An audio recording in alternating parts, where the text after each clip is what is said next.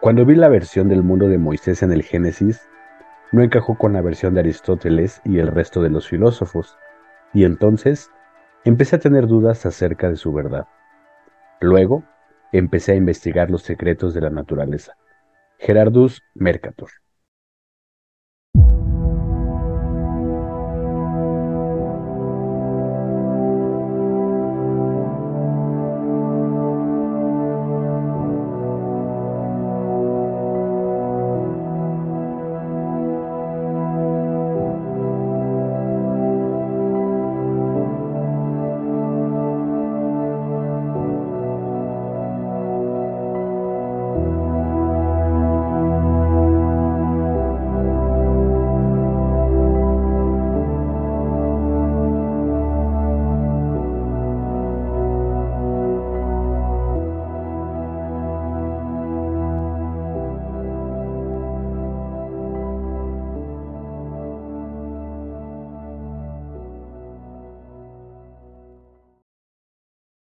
Conciencia estelar.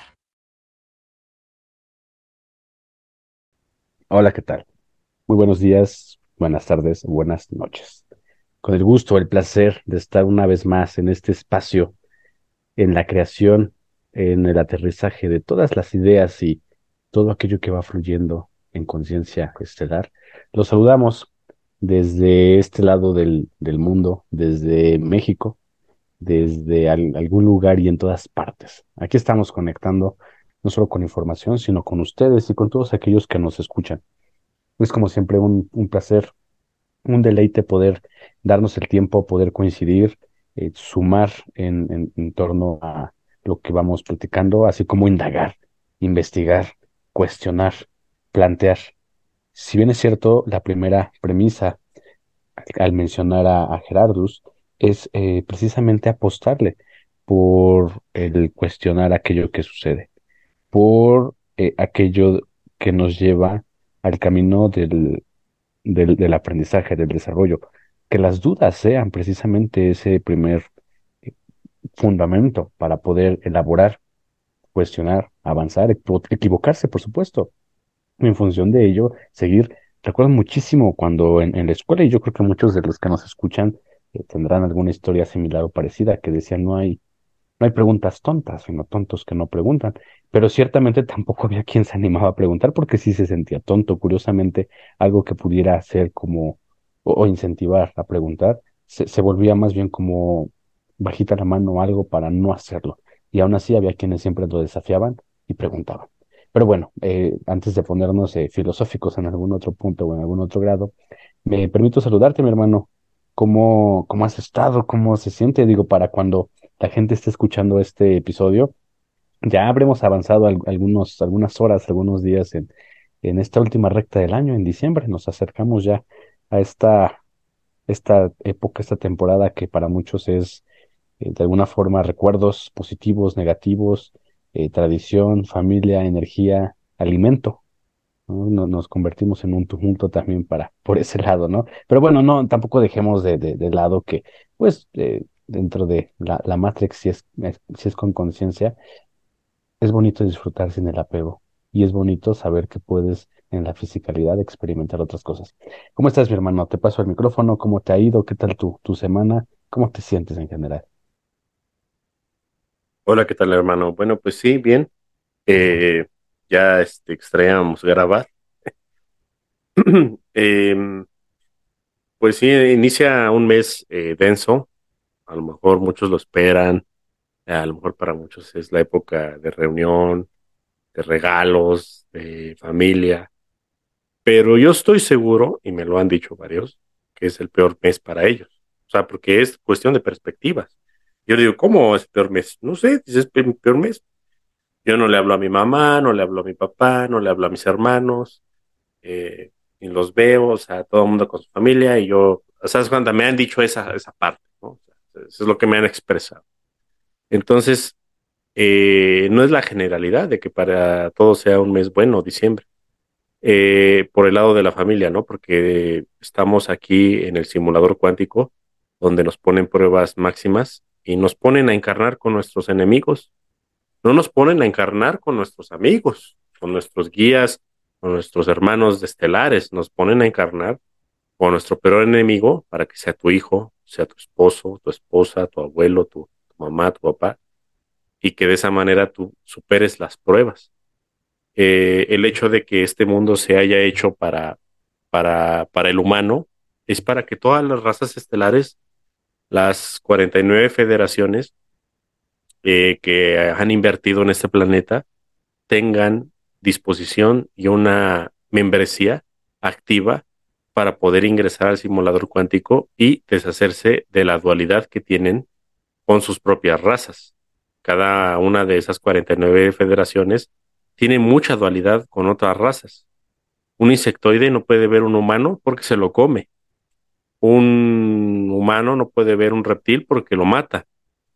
Eh, un gris no puede ver a, no sé, a, a otra entidad, un otra entidad que no tenemos aquí registrada, pero hay muchas entidades a las que están modificando genéticamente para obtener un beneficio.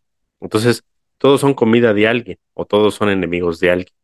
Por eso se hizo el simulador cuántico Tierra y otros más. Son en esta galaxia, más o menos son un poco más de 600 planetas que están en la misma situación y los maneja la Federación, la Federación Galáctica que, que, está comandada eh, desde M45 Alcione. Desde ahí, eh, bueno, desde ahí se comanda lo militar. Sin embargo, hay otras sedes, dependiendo lo que es. Hay otra sede para lo que es lo, lo, lo, lo político, lo burocrático, lo, lo kumara, ¿no? lo, lo espiritual. Hay diferentes sedes. Entonces, eh, a lo que voy con esto, esta introducción es que eh, nos ponen a encarnar siempre con, con tu peor versión de ti, por así decirlo, para que tú evoluciones. Entonces, eh, este mes siempre se, se usa para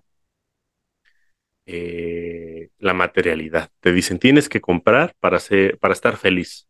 Tienes que regalar para que si alguien también te, te reconozca. Tienes que comer a montones, engordarte como un cerdo para que seas feliz. Eh, tienes que decirle a tus niños que si se portan bien, les va a llegar un regalo material y que si se portan mal, no les va a llegar nada. El coco se los va a comer. Entonces a todo mundo les llega, digamos, una frecuencia de, materialidad. Sin embargo, se supone que se debe de festejar el nacimiento de Jesús. Y casi nadie se acuerda de eso. Dicen, ya, ya dijo la Navidad y este, eh, dicen, ya llegó este, mi pobre angelito, o una película de Hollywood, o la nieve, siendo que en los países ni, ni siquiera hay nieve, ¿no? O, o, el arbolito, que ni siquiera es una costumbre cristiana, es una costumbre, creo que es nórdica o algo así, ¿no? En, germánica, no sé. Entonces, eh, ya estamos totalmente perdidos en, ni siquiera sabemos qué, por qué festejamos, ¿no? La Navidad o la Nochebuena o el Año Nuevo, etcétera. Pero bueno, hermano, este es un podcast eh, importante. Eh, nos hemos preparado para este podcast. Eh, yo pienso que como unos dos meses. no nos preparamos en intelectualidad, porque muchos creen que agarramos así un montón de biblioteca, que vamos a, entrevistar, nunca acabaríamos. Lo que hacemos es, bueno, yo al menos yo lo personal que hago es agarro información y mi yo superior me, me, da la pauta si es verídica o no es verídica, si es fiable o no, o si tiene una frecuencia alta o no. No, no me dice si esta sí, esta no, porque sería uno más, sería un SGS, un, un siniestro gobierno. No, me dice, me manda las frecuencias y yo las tengo que traducir. Yo tengo que hacer mi trabajo también. No, no me va a dar el trabajo hecho. Me, me mandan nada más las frecuencias de la información. Entonces yo tengo que ser un traductor también. Así que yo también puedo fallar en esto, ¿no? Entonces, toda esta información que demos hoy no es totalmente fidedigna, tiene un margen de error. Y esta información es para que todos ustedes, gran parte de la audiencia, yo sé que están formando una red de conciencia, ya sea con sus congéneres, toda la gente que los rodea, conmigo mismo, que me han contactado algunos, a ti también te han contactado otros, eh, o, con quien lo haga, no importa con quién, pues está armando una red de conciencia. Y todo eso hace que la verdad salga a flote. No por medio de mí, por medio de ustedes, porque yo me baso en mucho de lo que me dicen. muchas veces eh, me comparten sus sueños, eh, sus experiencias, y yo como auditor estelar que soy, acoplo, traduzco y me mandan más información, me la mandan de arriba. No puedo bajarla toda de jalón, me volvería loco, me explotaría la cabeza, me moriría en un segundo. Necesito hacerlo poco a poco. Y de toda esa información necesito yo aparte filtrarla, verificarla, experienciarla en, proyección astral y después vas. Yo creo que ya estamos listos, ¿no? Entonces nos lleva un, un rato a veces hacer algunos podcasts. No van de la mano de la ciencia, de la ciencia vendida, va de la ciencia que nosotros pensamos que es la ciencia real, la ciencia de cada uno, el autodidactismo, el que, la que tú puedes comprender, ¿no? Porque si yo les empiezo a hablar de la que no, pues también no, no vale, ¿no? Necesitamos eh, meternos en un nivel promedio, porque somos gente promedio, la verdad, ¿no? Somos humanos normales. ¿Vale? Entonces, bueno, mi hermano, te, te paso el micrófono para que introduzcas el tema. Muchísimas gracias. Ahorita que estás hablando del proceso en el que justamente vamos enarbolando todas las ideas, me pasa algo parecido.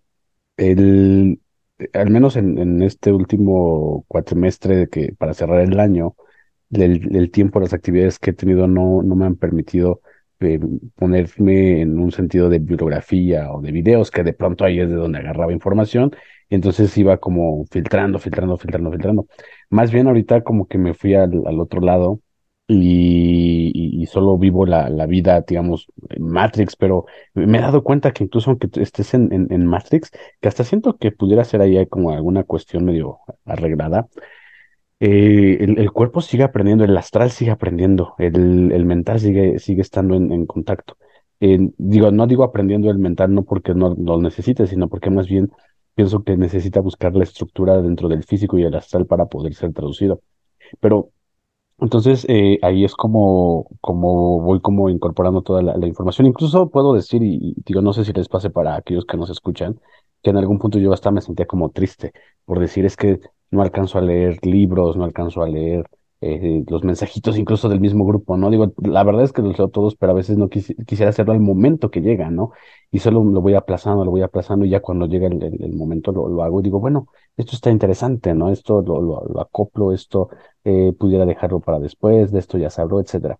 Y, es, es, más como ese proceso, y, y, fíjate que en mi caso es más como buscar los, los patrones, que me he dado cuenta que tampoco sirve del todo, porque al principio cuando eh, empezamos a grabar los primeros episodios, yo sí buscaba, buscar como un patrón, buscar como una, eh, algo donde aterrizar, digamos, dentro de lo palpable pero se aterriza no en lo palpable, sino que se aterriza incluso en lo estelar. Estoy seguro que estas palabras van siendo codificadas para que dentro de lo estelar ocurra un cimiento y entonces sea esta plataforma como una biblioteca en la que todos aquellos que van formando el egregor de la conciencia, tanto del grupo como los que escuchan y están fuera del grupo, puedan de alguna forma ir ir alimentando eh, lo que consideren pertinente en este momento de su evolución.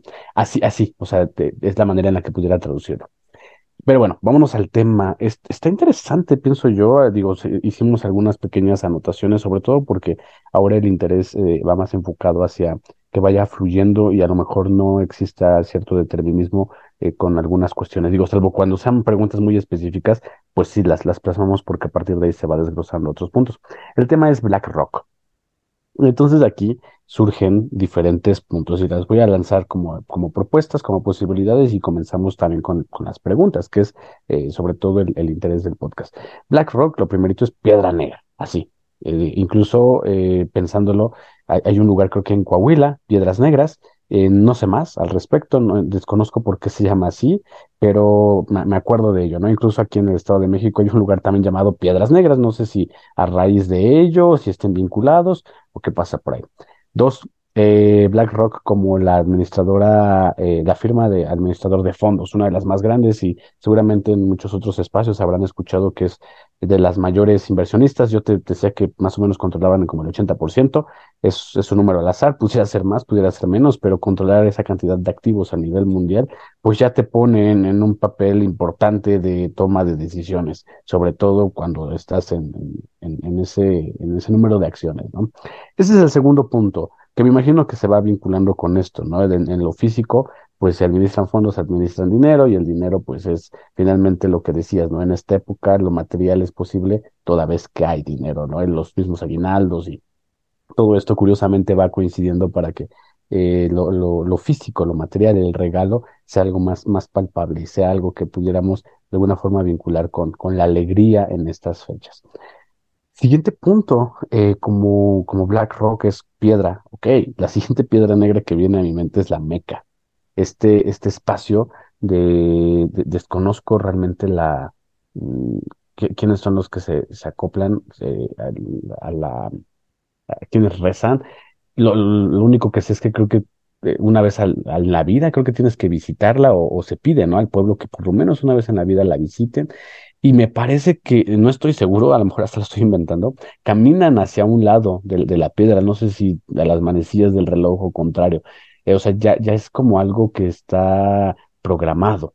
Y creo que no sé si la toca, no lo tienen permitido, desconozco completamente, ¿no? Y digo, digo, si sabes, Jorge, por ahí me tiene una preguntita en este punto, pues uno, de qué está hecho, dos, si la construyeron ellos o si siempre estuvo ahí, eh, no sé si alguien la mandó a hacer y pues se convirtió en un, en un símbolo, si es un monolito, si tiene, está hecha de algún material en específico que llegue ahí como a canalizar energías de parte de, de, de quienes están presentes, digo, particularmente de aquellos que de alguna forma están vinculados al orden de lo religioso. La siguiente eh, pauta para la, piedra negra que me llega a la mente, y yo creo que todos estos temas pueden desglosarse sin problema, es en términos de la masonería. Ellos le llaman desbastar la piedra. Y ciertamente eh, mencionan dos tipos de, piedra. Por una parte, aquella que está en bruto, aquella que se encuentra, digamos, en la naturaleza. Creo que hace referencia a eso, a la naturaleza, a los instintos del ser humano. Y eventualmente con el trabajo o con la introspección que pueden llegar a ser en términos de lo intelectual, pues ellos eh, al desbastar la piedra justamente van eh, pegándole, perfeccionándole, diseñándola y eh, la, la, imagen que tengo en, en, la mente es este cubo, que es un, es un, cubo, es una piedra, es, es este, como la meca incluso, que no termina de ser perfecta, como en ese sentido de que siempre puedes mejorar. Y luego, pasando de, de, de, piedras, pues me, me, voy a la siguiente, ¿no? Que es el cubo de Metatron que de cubo eh, creo que no sé si sea solo el, nombre o sea en alguna otra dimensión la expresión de un acto que también por ahí desglosándose o viéndolo desde cierto ángulo, porque algo interesante, ¿no? Es que te, piden que el, Metatron, el cubo de Metatron, lo, veas desde otra dimensión y entonces adquiere otras características que parece que, me, o sea, Metatron exponenciado, no sé si en tercera o cuarta dimensión, sería como un mapa de lo que es este simulador cuántico, esta realidad, que también yo, nos vamos a ir a acercar a ese punto. Y finalmente, pues la película del hipercubo. Y esta, eh, yo la recuerdo de niño, sé que creo que hay dos o tres, no sé cuántas, pero sí, a mí yo sí me quedé traumado en ese momento. Tendría que verla ahorita con esta, esta nueva perspectiva. Pero si era como, a ver, ¿es posible porque pareciera que el espacio, el tiempo, las visiones, todo está como entrelazado y no se entiende. Y más bien recuerdo que el sentimiento que yo, que yo tenía ahí presente, pues era de, de miedo, de decir, y, y, yo sí lo pensaba así, digo, ¿qué tal si un día me atrapan en el hipercubo? ¿Cómo voy a salir? Y de alguna forma decía, bueno, voy a ver la película, a ver cómo salen ellos. Y sí recuerdo que sí lograban salir y que cuando salían, creo que los mataban, algo así. O sea, era un experimento abajo del agua y los terminaban matando y algo así, digo, y sabemos que mucho de lo que eh, existe se va de alguna forma mostrando en las películas. Pero bueno, ese es el, recorrido que yo le voy dando. Con, con, esta introducción, mi hermano, yo te paso el micrófono y pues también te pregunto, cuando hablamos de Black Rock, y si pudieras, digo, no necesariamente seguir en este orden las, lo que se ha mencionado, eh, pues decirnos, ¿no? ¿Qué es? O sea, ¿qué es, qué es el Black Rock en, en realidad? Y por qué hay como muchas referencias en muchos los sentidos. Entonces, pues para allá va el micrófono, mi hermano. Ok, buena introducción. Eh, vamos a empezar con esto que no me acordaba de la película del cubo. Eh, yo me acuerdo que es la del cubo. O sea, el hipercubo es como la 2 o la 3, no me acuerdo. La 1, me acuerdo bien, es el cubo. Yo la vi en los noventas, creo que es de los noventas. Eh, es una película que se la recomendamos. Bueno, al menos yo se las recomiendo. Es, creo que aparecen como tres, cuatro sujetos no sé, dos mujeres, dos hombres, o no sé si son como seis, y que aparecen en un cubo cerrado. Y después de un rato van hallando la manera como de pasarse a otro lugar, o sea, de alguna pared o algún piso o algún techo, se abre con algún tipo de código o algún tipo de maniobra y se pasan a otro cubo. este, o sea, van pasando de cubo en cubo, ¿no? Pero cada cubo tiene como un truco, algunos los, los mata o algunos los, los ahoga, etcétera, ¿no? Este, eso es lo que me acuerdo. Yo tiene años que la vi, más de 20 años, o más, no sé cuánto, pero no me acuerdo. Entonces, eh, es una como alegoría a, a, lo que estamos viviendo en la Tierra. Nosotros estamos encerrados. Ya les hemos explicado que es una tierra cerrada, es un, es un lugar de, ¿cómo te diré? Eh, es el jardín de las experiencias, sin embargo no puede tener contacto con el exterior. Tiene que ser un lugar cerrado, ¿no? Este, yo te explicaba la otra vez, ¿no? Que nos mandábamos mensaje, que era como un videojuego, ¿no? Este es un videojuego. Y, y, yo te decía que era como el Age of Empires, ¿no? Que es este un, videojuego donde pues tú desarrollas tu civilización, la vas haciendo grande, juegas, este, minas oro, produces comida, madera y piedra, ¿no? Y en base a los cuatro recursos que te dan, eh, haces una civilización y conquistas a las demás. Ocurre que en el juego se pueden meter trampas, ¿no? O sea, tú le metes un código, una frase, una, una palabra y te sale una trampa. Te dan oro, te dan piedra, te dan lo que quieras. O bien este, hay uno que es para destruir un enemigo entero, o bien es para uno meter, este, creo que un carrito, y el carrito no tiene nada que ver con la Edad Media, ese carrito es como un, este, un Shelby Cobra y que sacaba balas. Y dices, ¿cómo? O sea, un Shelby Cobra en la Edad Media y mataba a todos, ¿no? Entonces, eso sería como que echar a perder el juego. Por eso, este lugar que llamamos Tierra no tiene intervención. La gente no entiende por qué los extraterrestres no intervienen, por qué este, la, la Federación y la Confederación no intervienen con sus naves y su poderío y su tecnología porque sería echar a perder el juego en el que estamos. Sería como meter un Shelby Cobra. Yo te decía, yo sigo jugando Age of Empires, yo lo sigo jugando. Tiene, yo lo empecé a jugar cuando me lo compraron mis papás en el 2000, en el 1998. Ahí, no, antes, creo que 97, no me acuerdo. Y, y desde ahí no lo he dejado. Yo prácticamente soy gamer, me denomino gamer. Obviamente no lo puedo hacer en la forma en la que lo hacía yo de joven, pero lo sigo haciendo. Ahora, tú entiendes que sí, el, el videojuego sigue vigente, a pesar de que es del 98, el, el, el, Age, el Age 2. Eh, sigue vigente porque después de mucho tiempo le siguieron desarrollando, lo adaptaron nuevos gráficos, nuevas civilizaciones, pero la mecánica sigue siendo la misma. Ahora, si yo eh, usara trampas, se me, se me haría aburrido el juego. Ya no lo jugaría, no tendría sentido. Meter a mí un Shelby Cobra que saque balas, pues prácticamente lo hace aburrido. O sea, una vez está padre, pero dos, tres veces carece de sentido. Ahora, el juego, ¿por qué sigue estando vigente? ¿Por qué tanta gente lo compra y por qué es tan famoso? Porque la gente lo quiere jugar con las reglas del juego, no con, no con trampas, con las reglas del juego y jugar contra otros jugadores vivos que no sean actores Matrix, que no sea inteligencia artificial. Eso es, eso es la esencia de la, del planeta Tierra, eso es lo rico de lo, a lo que venimos, ¿no? Entonces, a veces, a veces tenemos que eh, entenderlo en un ejemplo muy material para que a veces se entienda. A lo mejor con eso me entiende, ¿no? Ahora partimos después a lo que es el, el cubo de Metatron, el tercer acto.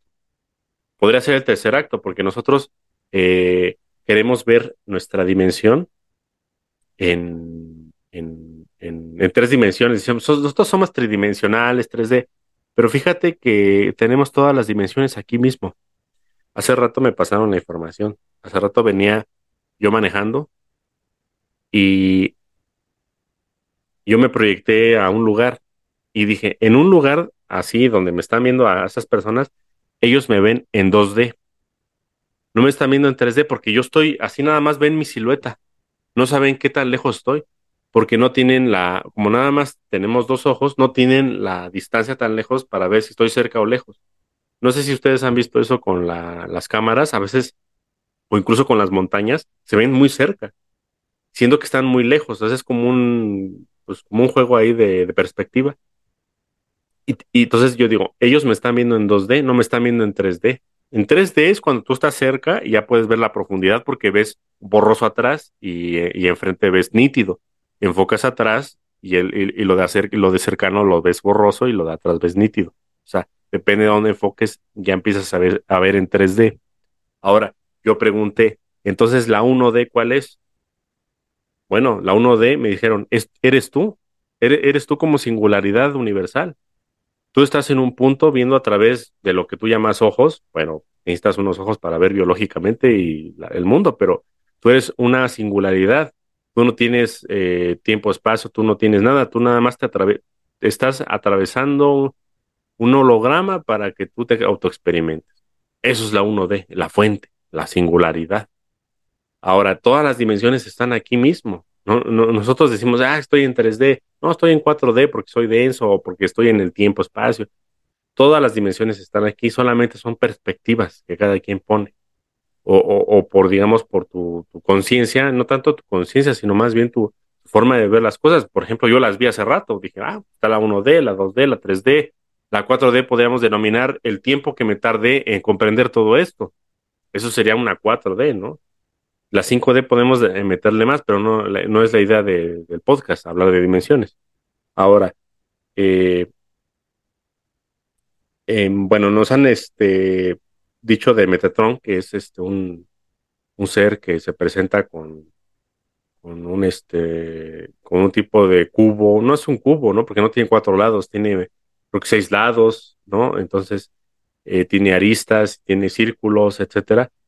Entonces, eh, cada geometría sagrada tiene una, una, frecuencia, un voltaje, una potencia, un diferencial, tiene todo. Entonces, eh, nosotros lo vemos nada más como geometría, sin embargo, existe en realidades superiores e inferiores con una energía, con una proyección, con algo. Entonces, eh, todo lo que nosotros denominamos arcángeles, nada más son programas mucho más avanzados que nosotros, miles de millones de veces más avanzados, con mucha más capacidad de entendimiento, y nosotros como conciencias diminutas aún eh, lo, los vemos nada más como una parte, como, un, como una geometría nada más, ¿no? Eso es como para comprender lo que pudiera ser el tercer acto, ¿no? Eh, podría ser también un portal, ¿no? Nosotros lo veríamos como un tercer acto, que sería, es un cubo de cuatro dimensiones, y sin embargo es un, es un, es un portal. ¿no? no nos queremos, no queremos ahondar tanto en esto. Ya conforme avance el podcast podemos hablar más de eso. Eh, otro punto que tocaste, la meca. Bueno, la meca eh, es un meteorito, ¿no? Es un meteorito bueno, no me sé bien la historia, lo que yo sí sé es que es un tipo de astrastón, pero negativizado es un tipo de lo que dicen en internet, está la onda esta del gu negro. El astrastón se puede modular para que tú lo, lo hagas eh, positivo, negativo o la frecuencia que tú necesites. Entonces, toda esa energía que le dan vueltas al cubo, porque el, el, el, el meteorito es del tamaño como de, no sé, como de 40, 50 centímetros, no sé de qué tamaño es, es muy pequeño, pero el cubo lo construyeron y nada más en una esquina está el meteorito, en una, en una parte de la esquina. Ahora le dan vueltas como, como digamos, como para absorber toda la energía, vampirizar a todas las personas que son fanáticas. Ellos se prestan, se dan su energía, ellos lo dan, este, eh, existe libre albedrío y, y, ellos las están dando, dicen, ahí está mi energía, ahí va, te las regalo, es su comida. Entonces, eh, estaríamos hablando de la, gente que es granja, ¿no? Que es ganado, que es, es, como los corderos. Dices, ¿cómo los corderos existen? Porque ellos dan su vida por nosotros para que nosotros nos alimentemos de ellos, ¿no? Y tenemos ahí el podcast de alimentación que vamos a hablar todo eso. Y a lo mejor muchos veganos se van a ofender, pero es la verdad, ¿no? Este, los animales dan la vida por nosotros para que nosotros nos alimentemos de ellos. Es la cadena. Así como los draconianos comen niños y gente, lo que sea, y los chopats absorben un tipo de energía de los draconianos y de nosotros y de todos los demás, lo mismo, o sea, nada más es una cadena, es una, es una cadena alimenticia, ¿no? Y, y no tiene nada de malo porque, pues, es como ver un león comer una gacela, una cebra. Se ve mal desde nuestra perspectiva humana, muy humana, muy, muy, muy reducida, pero es la, la realidad de la que están construidos. Alguien, algún Boronandek o algún Lanonadek se le ocurrió inventar al león, que fuera feroz, que fuera mortal, que fuera carnívoro, y se le ocurrió a otro Boronandek inventar la gacela, que fuera dócil, que fuera rápida, pero que también fuera presa. Y se conjuntan. Esa es la co-creación. Y de repente, pues, ¡pum! ocurre lo que debe de ocurrir. Y desde nuestra perspectiva es algo negativo y no, realmente es lo que es. Cuando alguien lo comprende ya trascendió la violencia, trascendió la maldad, trascendió todo. O sea, no, no ve la, necesidad de ver algo malo. Y, y, mucha gente dirá, ah, pues a ver, tú déjate matar por un león. Yo fui muerto por muchos animales en, en mis épocas primitivas. Y es horrible. Cuando tú te proyectas a una época primitiva, es la desesperanza de cuando te comen vivo.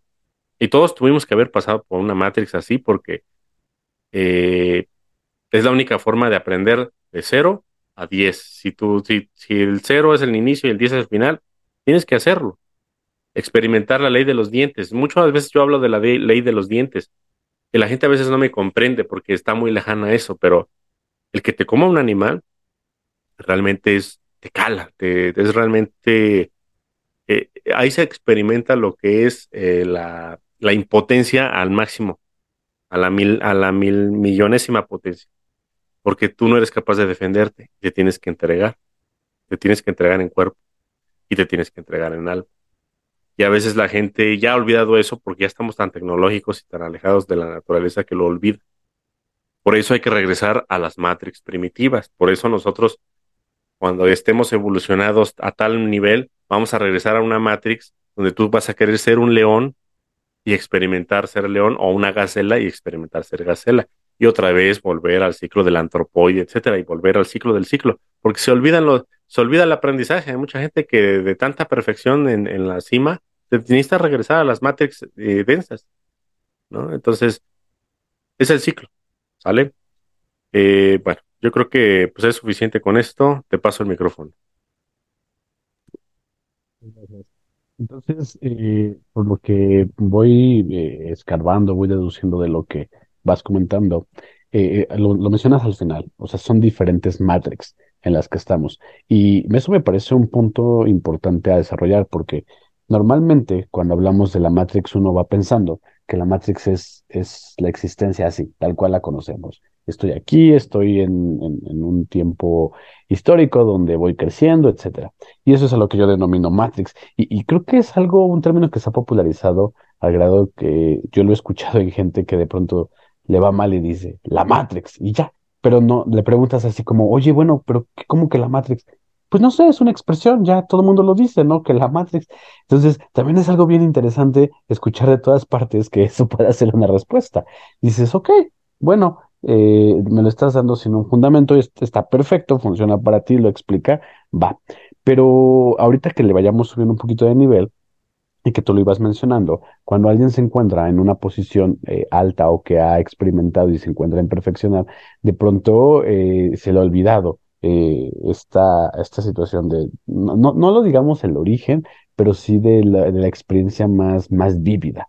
Entonces, eh, ¿por qué, por qué no, no digo que lo digamos el origen? Porque a veces hay quien te dice, bueno, acuérdate que algún día no tuviste dinero, ¿no? No te olvides de tus raíces, pero más bien como que siento que lo hacen con una forma de apego. Y aquí no, la intención no es que estés apegado, no es porque que seas león, no implica que seas menos porque seas ahorita ser humano. Simplemente el león está más presente, pienso yo, por la capacidad que puede tener en, sus, en su cerebro de ser eh, una, mm, eh, un animal que se está expresando dentro de, de su misma naturaleza, a de pronto ser humano y, y, negar que tenemos esa naturaleza. O sea, más bien en ese sentido, ¿no? Ir haciendo la, la comparativa.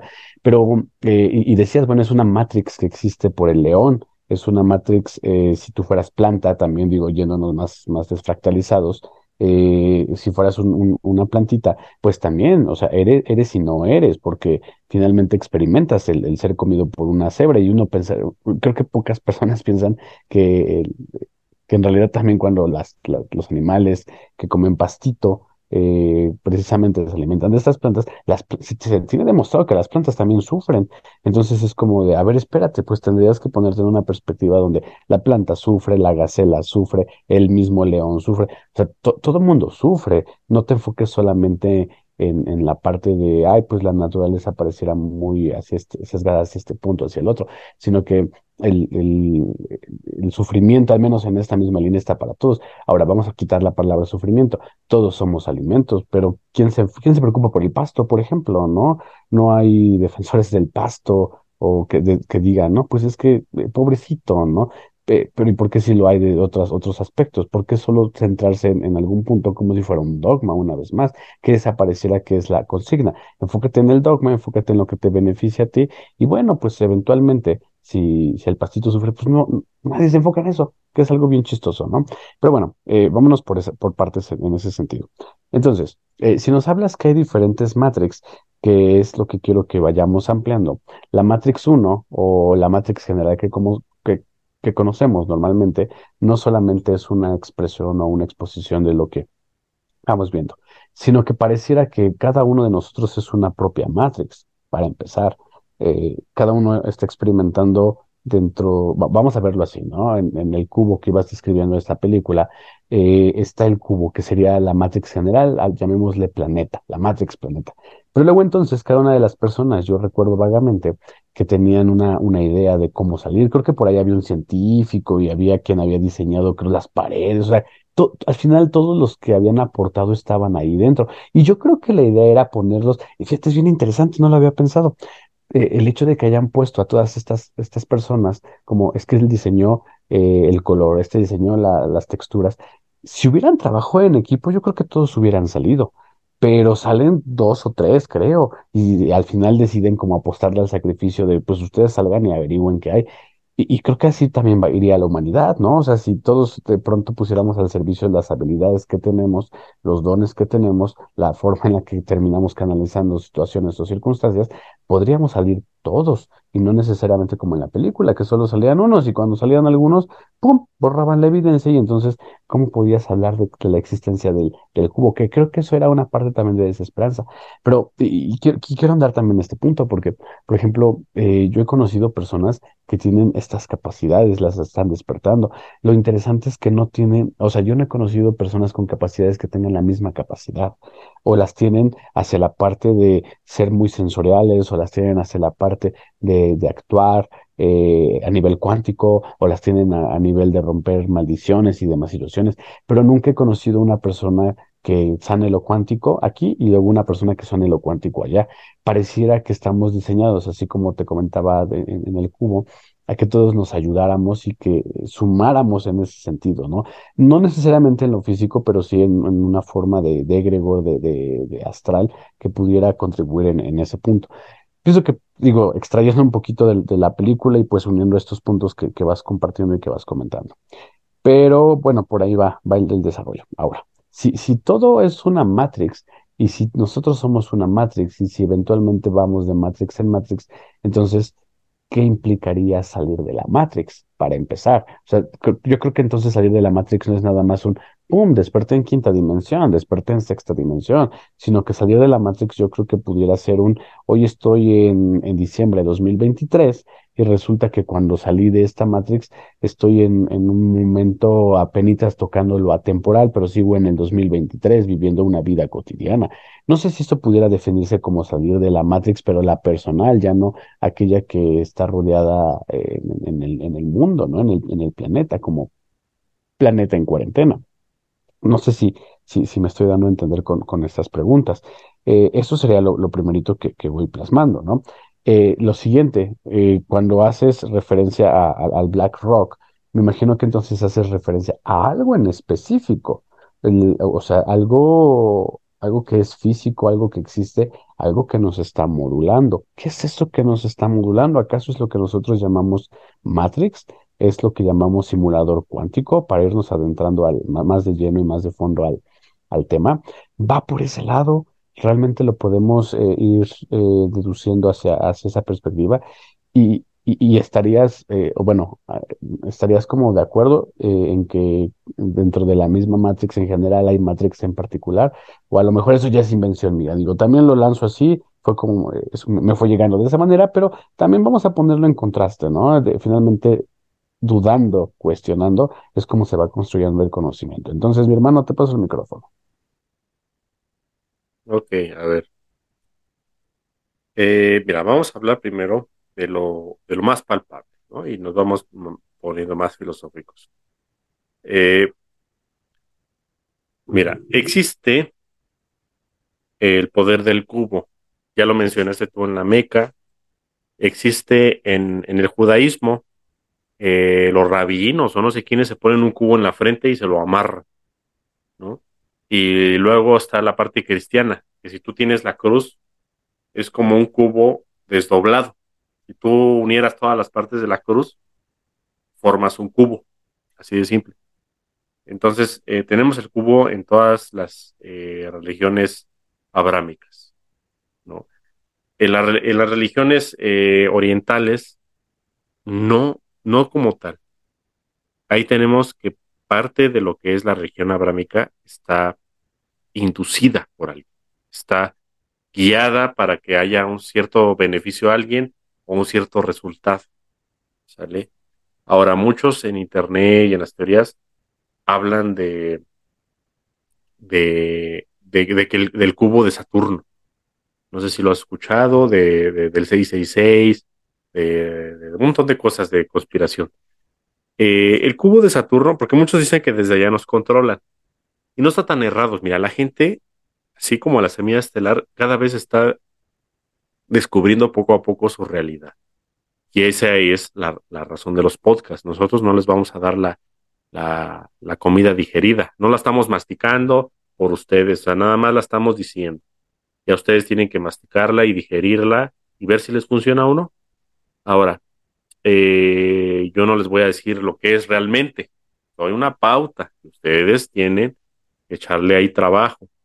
Ahora les voy a decir ahí una verdad. Eh, no, muchos dicen que ahí está Satanás o que, o que los de Orión, que no sé qué. Mira, lo que ocurre es que en Saturno está la base de la Federación. Es una de las bases más grandes del sistema solar, de la Federación Galáctica. Entonces la Federación usa, eh, hay un portal que tiene. Y ya les he comentado que la federación es la responsable de haber hecho este mundo en cuarentena. No fue Diablo, no fue Lucifer, no fue este, los draconianos, fue la federación. Ellos denominaron que este mundo iba a cerrarse e iba a ser un simulador de experiencias para regenerar las almas de quien quisiera entrar. ¿No? Entonces es como cualquier cosa, ¿no? O sea, es como en un gobierno, pues hay un gobierno que pone una cárcel por ahí y no está mal, es parte de su trabajo hacerlo, ¿no? No es que lo hayan hecho por maldad, es lo que ellos creyeron que era mejor en su momento, ¿vale? Entonces, no, esa razón del, del cubo, porque luego dicen que en Saturno, creo que en la parte norte se, se hace como, como un hexágono, y si lo ves es como un cubo, ¿no? Algo así. No tiene nada que ver, eh, no, no tiene nada de maligno Saturno. Es nada más un planeta donde hay un portal y ya, ¿vale? Eh, ahora, vamos a hablar un poco, ya de o metiéndonos, pues, en lo que es la parte de eh, lo que me preguntas, de salir de la matriz, ¿vale? Vamos a hablar un poco de, de los polos, porque parte del podcast tiene que ver con el polo norte y el polo sur, que son los lugares donde no hay malla de frecuencia. La malla de frecuencia es la que, la que nos mantiene aquí dormidos, sin conexión con nuestro yo superior, sin conexión con, eh, digamos, nuestra esencia estelar. ¿Sale? Eh, existe en Alaska lo que denominan eh, el triángulo de Alaska. Y ahí en ese triángulo se tiene en promedio de 16 a 20% más desapariciones ahí que en el resto de todos Estados Unidos. Así por estadística. Entonces, tenemos que ahí se desaparece mucha gente. O sea, llega gente y no sabe ni a dónde fue, ni se desaparece con todo y avión, con todo y coche, con todo y todo. Eh, mucha gente habla de la Tierra plana también al mismo tiempo. O sea, vamos a poner ahí como las dos, la, dualidad. Y dicen que el Polo Norte no tiene nada que ver, que el Polo Norte es plano y es el centro del mundo y que la Antártida es un, no sé, es un muro gigante donde no puede salir. No tiene, eso no va, pues. Ahorita lo vamos a explicar y por qué la gente cree que es así. Ahora, ahí en el Triángulo de Alaska tenemos la base de Jehová, en Ahí está la base. Tienen entrada a los Anunnaki. Ahí son los, los que residen. Son los amos y dueños del simulador cuántico base norte, por así decirlo. Ahora, se ha descubierto arriba de la Alaska, en la parte norte del Océano Ártico, hay una anomalía de las corrientes de, de, agua. Las corrientes de agua en algún punto arriba de Alaska se abren y se hacen una forma de un cubo. O sea, se abren totalmente así, van las corrientes de agua y se abren. Esto está, digamos, monitoreado por satélites y son anomalías que han borrado. Yo las llegué a ver, pero ya las volví a buscar y ya no están. Pero a mí me consta que yo las vi, que hay un cubo gigante más o menos como de, son como de 60 kilómetros, más o menos, en el Polo Norte. ¿Sale? Ese es gigante. O sea, para hacer una anomalía, pues sí, sí tiene ahí como un peso, 60 kilómetros ya pesan. Y está en el mar. Entonces ahí tenemos un cubo. ¿Sale? Tenemos la entrada al intraterreno. Porque el mundo no es plano. Ahorita vamos a explicar por qué la gente cree que el mundo es plano. Pero tenemos la anomalía del Polo Norte, donde ahí residen los Anunnaki. Ahora, los Anunnaki no residen en esta dimensión. Ellos tienen la tecnología para pasarse a esta y salirse de esta y pasarse a otra y salirse. Pero ellos se consideran amos y dueños de la granja todavía, siendo que ellos también están siendo granjeados por otros seres. Entonces, cuando uno se empieza a acercar a los polos, empieza a ver anomalías, empieza a ver eh, disrupciones, digamos, del tiempo-espacio, de, del magnetismo, de los motores, tú ya no te puedes acercar mucho a ese lugar. Si, tú te quieres acercar a ese lugar, probablemente te mata. Hay un montón de trabas para ir. Y lo mismo ocurre con el Polo Sur. Si tú quieres ir a, por ejemplo, de Chile o Argentina a la Antártida, nada más búscale ahí en el, en internet. Más o menos te cobran eh, el vuelo, más o menos creo que son de 10, de 10 a 15 mil dólares por persona. Más el hospedaje, no sé si en un barco o en una base en la Antártida, te cuesta de 50 a 70 mil dólares por persona. Estaremos hablando de mucho dinero, nada más por persona y para ir a pasar unas vacaciones en el hielo. Esto es para disuadir a la gente de que no vaya. A lo mejor vas y nada más te pasean como uno, o dos kilómetros adentro del continente y no te dan mucho. Siendo que es un continente, no es un país, es un continente. Estamos hablando de algo muy grande en el Polo Sur. Entonces nadie tiene permitido ir allá. Las bases que están allá están totalmente, es, es este, digamos, mínimo de lo que tienen a lo que tienen intraterrenamente. Todas las bases de la Antártida tienen como, digamos, unas 8 o 10 edificios y es como ni el 10% de lo que tiene en esa base. Todo está abajo, intraterreno. Y es bien difícil ir a la Antártida. O sea, físicamente imposible, no te dejan entrar porque allá está otro, otra anomalía, otro triángulo, otro, eh, digamos, fallan las máquinas, no puedes avanzar, ni un helicóptero puede entrar.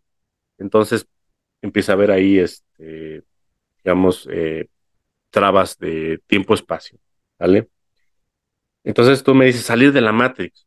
Eh, mira, muchos dicen sal, sal, sal de la Matrix por medio de la meditación, de ser bueno, de no hacer a, los demás lo que no quieres para ti, de todas las leyes que nos han venido a dar los maestros. Pero si así fuera y lo lleváramos a cabo, ya hubiéramos salido. Al parecer todo esto tiene que tener todavía un truco más, tiene que tener una llave más. No es tan fácil. Hay que tener entendimiento de, de, cómo estamos atrapados, en, en qué lugar estamos y cómo nuestra alma está siendo atrapada. Porque por más buena persona que seas, por más inteligente, no sales. Te quedas aquí y te siguen usando para su beneficio. Tan fácil como morirse y otra vez volver a lo mismo, volver a lo mismo. Entonces, la salida del planeta es por los polos. Así de simple. Eso es lo que ya yo ya sé, me han comunicado desde hace mucho tiempo y a ti ya te lo he comunicado.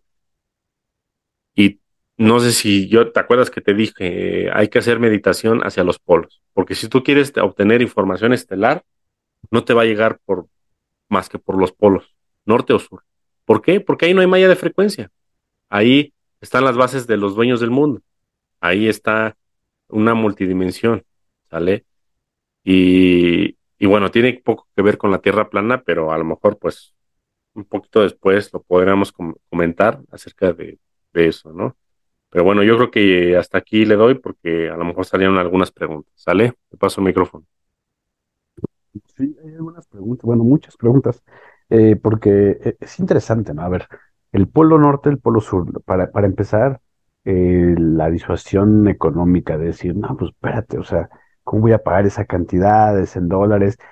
Y me imagino que si la tienes para pagar, es porque estás en un punto donde a lo mejor eh, la, manera en la que la información te va llegando va compilado con lo que vas haciendo. Sería como lo, que denominan en algún punto los nuevos ricos, ¿no? Que los nuevos ricos estén interesados en saber qué hay más allá y que ellos sí puedan pagar, sí puedan dar esta, esta aportación de decir, pues cuéntenme, ¿qué está pasando, no? O sea, ya ahí está, tomen mi dinero, no pasa nada, pues tengo más, pero entonces, ¿cuál es la versión que ustedes manejan?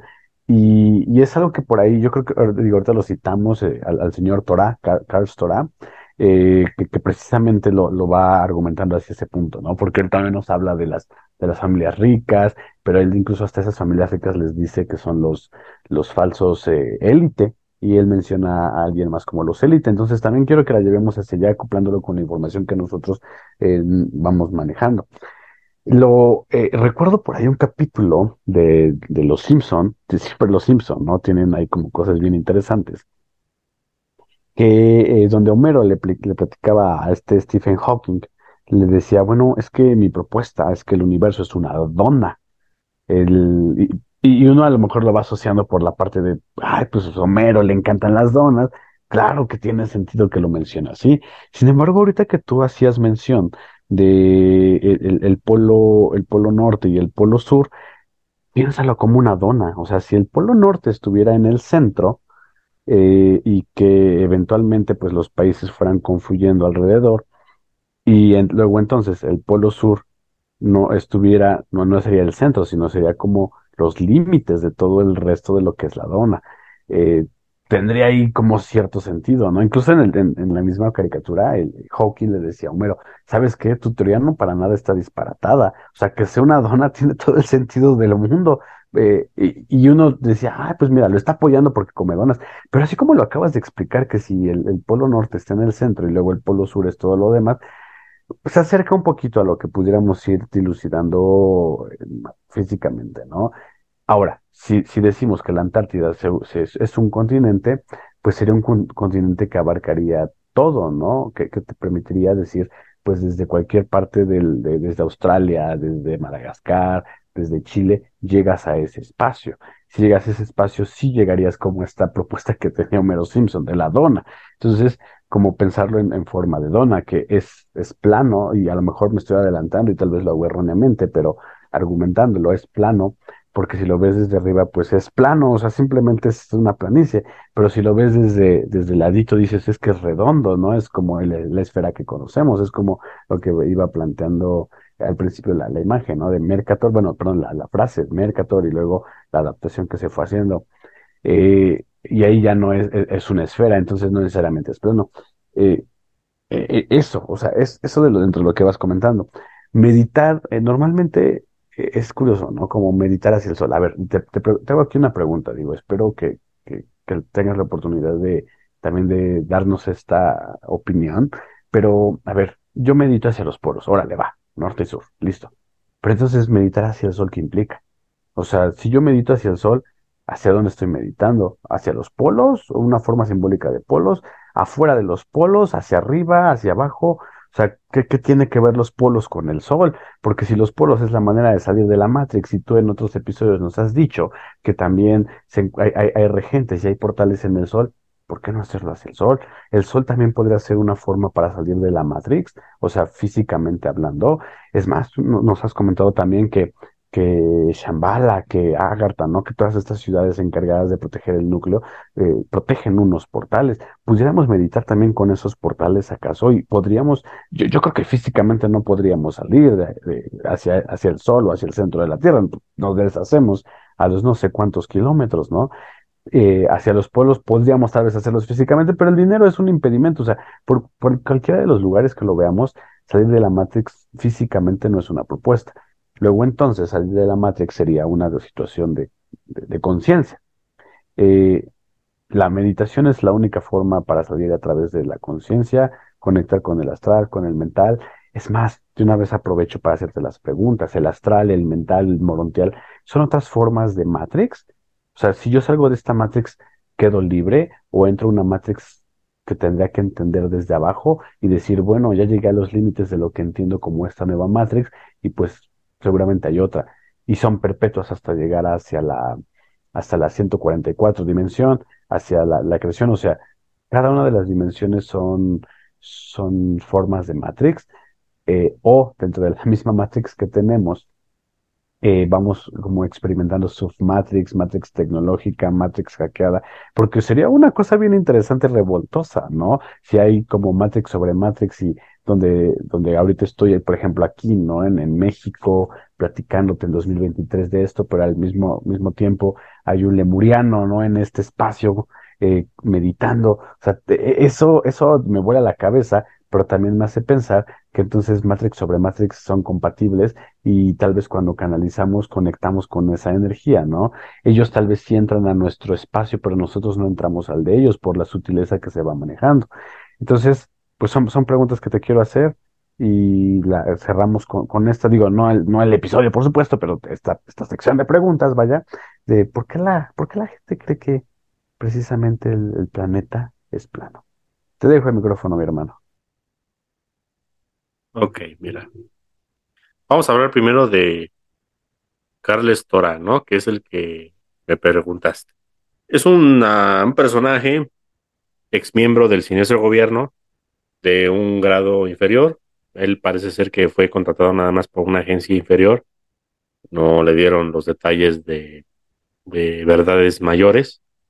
Eh, eh, digamos que me parece que fue una persona que estuvo eh, contratada para hacer misiones militares y de otro tipo, y que por su, según entiendo, por su linaje judío o algo así, este, lo, llamaron, pero no, dice que no nada más llaman a los judíos, tiene que tener como un linaje específico que ellos monitorean o digamos que el SGS eh, puede detectar inmediatamente con tecnología de dónde viene exactamente, ¿no?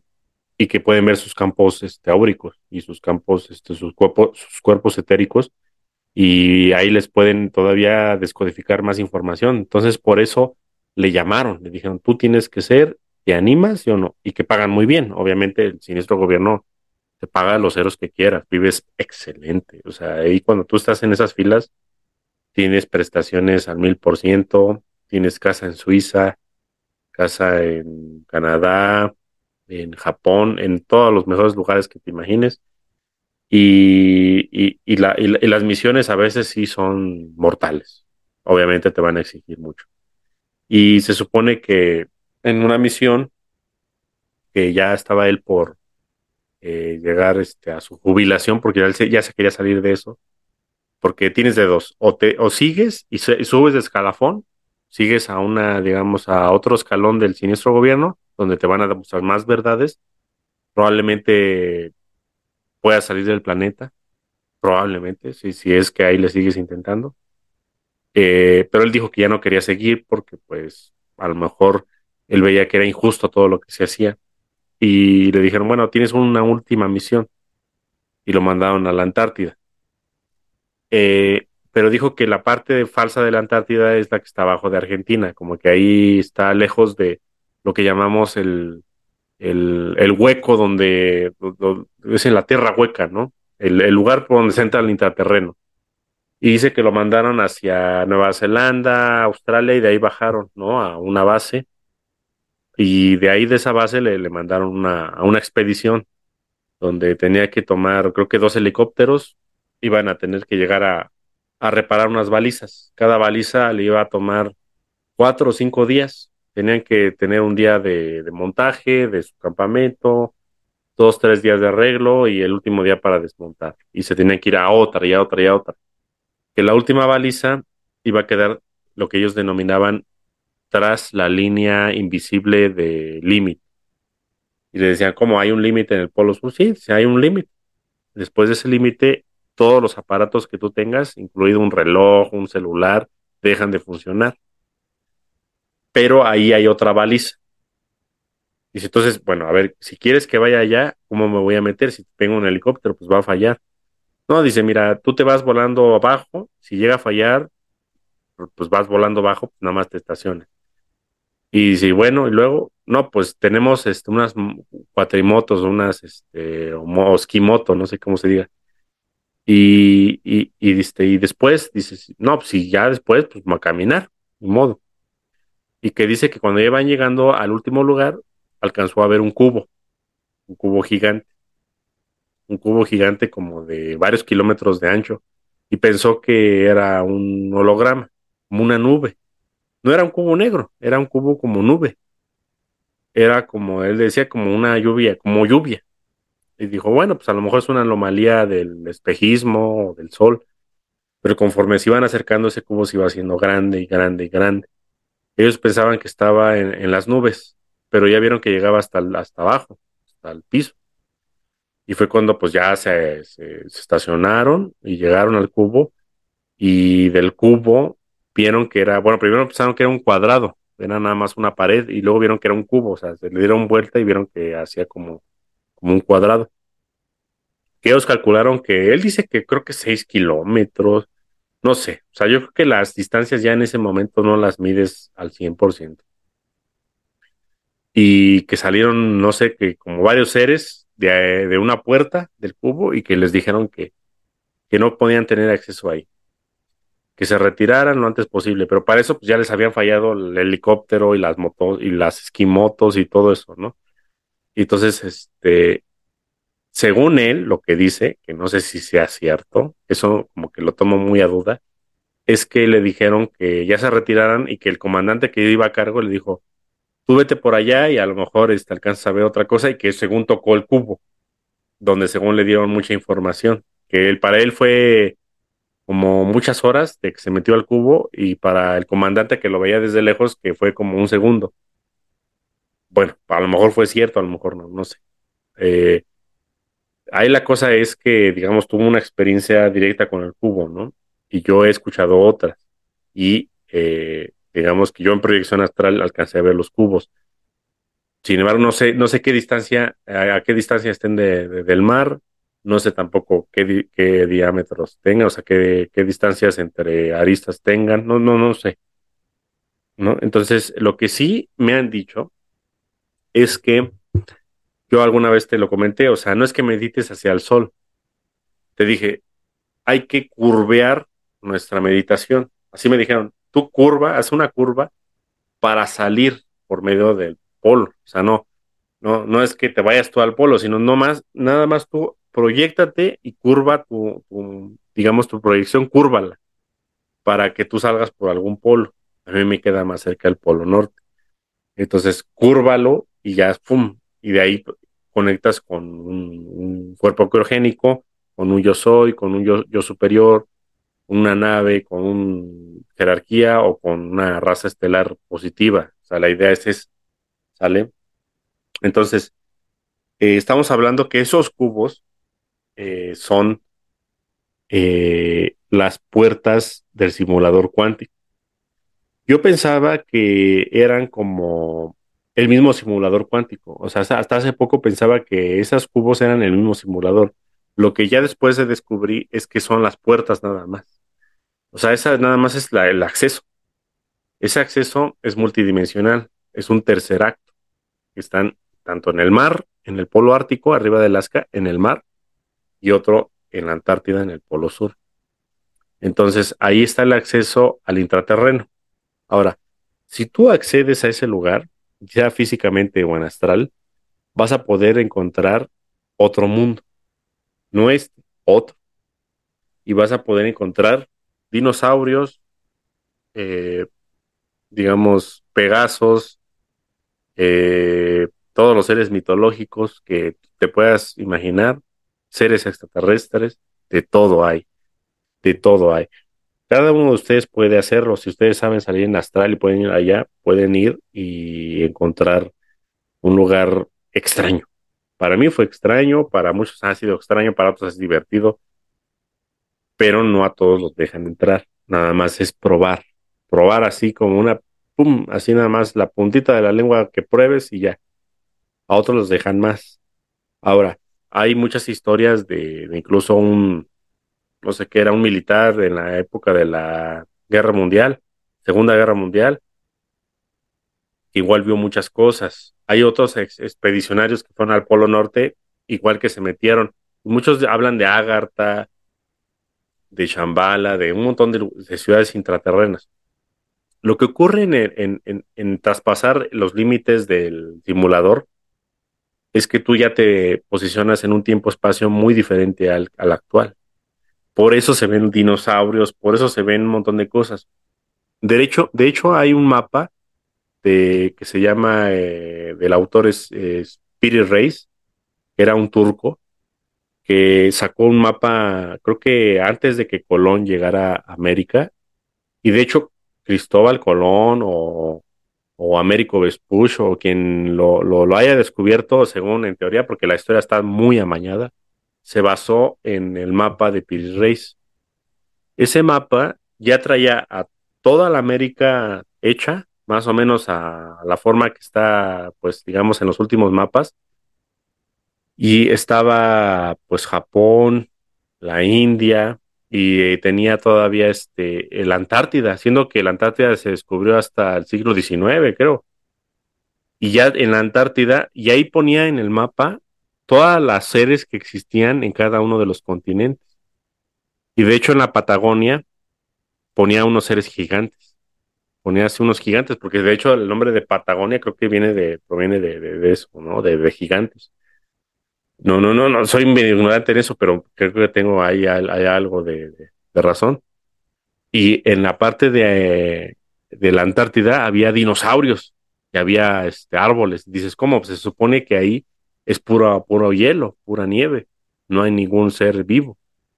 Y se supone que ahí, eh, eh, pues se supone que pues él, no sé, que lo hizo en astral, proyección astral, yo creo.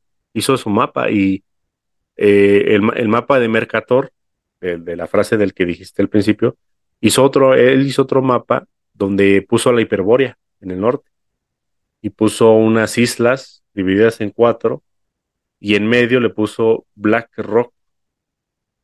Y ahí eh, se supone que dices, bueno, ¿qué será eso? Y Piedra Ne es el simulador cuántico, es la entrada al simulador, es la entrada a los, a los supercomputadores cuánticos. No sé a qué distancia estén de, la superficie. No creo que estén en la superficie porque sería cualquiera los bombardearía y se acababa esto. Yo creo que tiene que ver más meterse al intraterreno y averiguar su funcionamiento, ¿vale?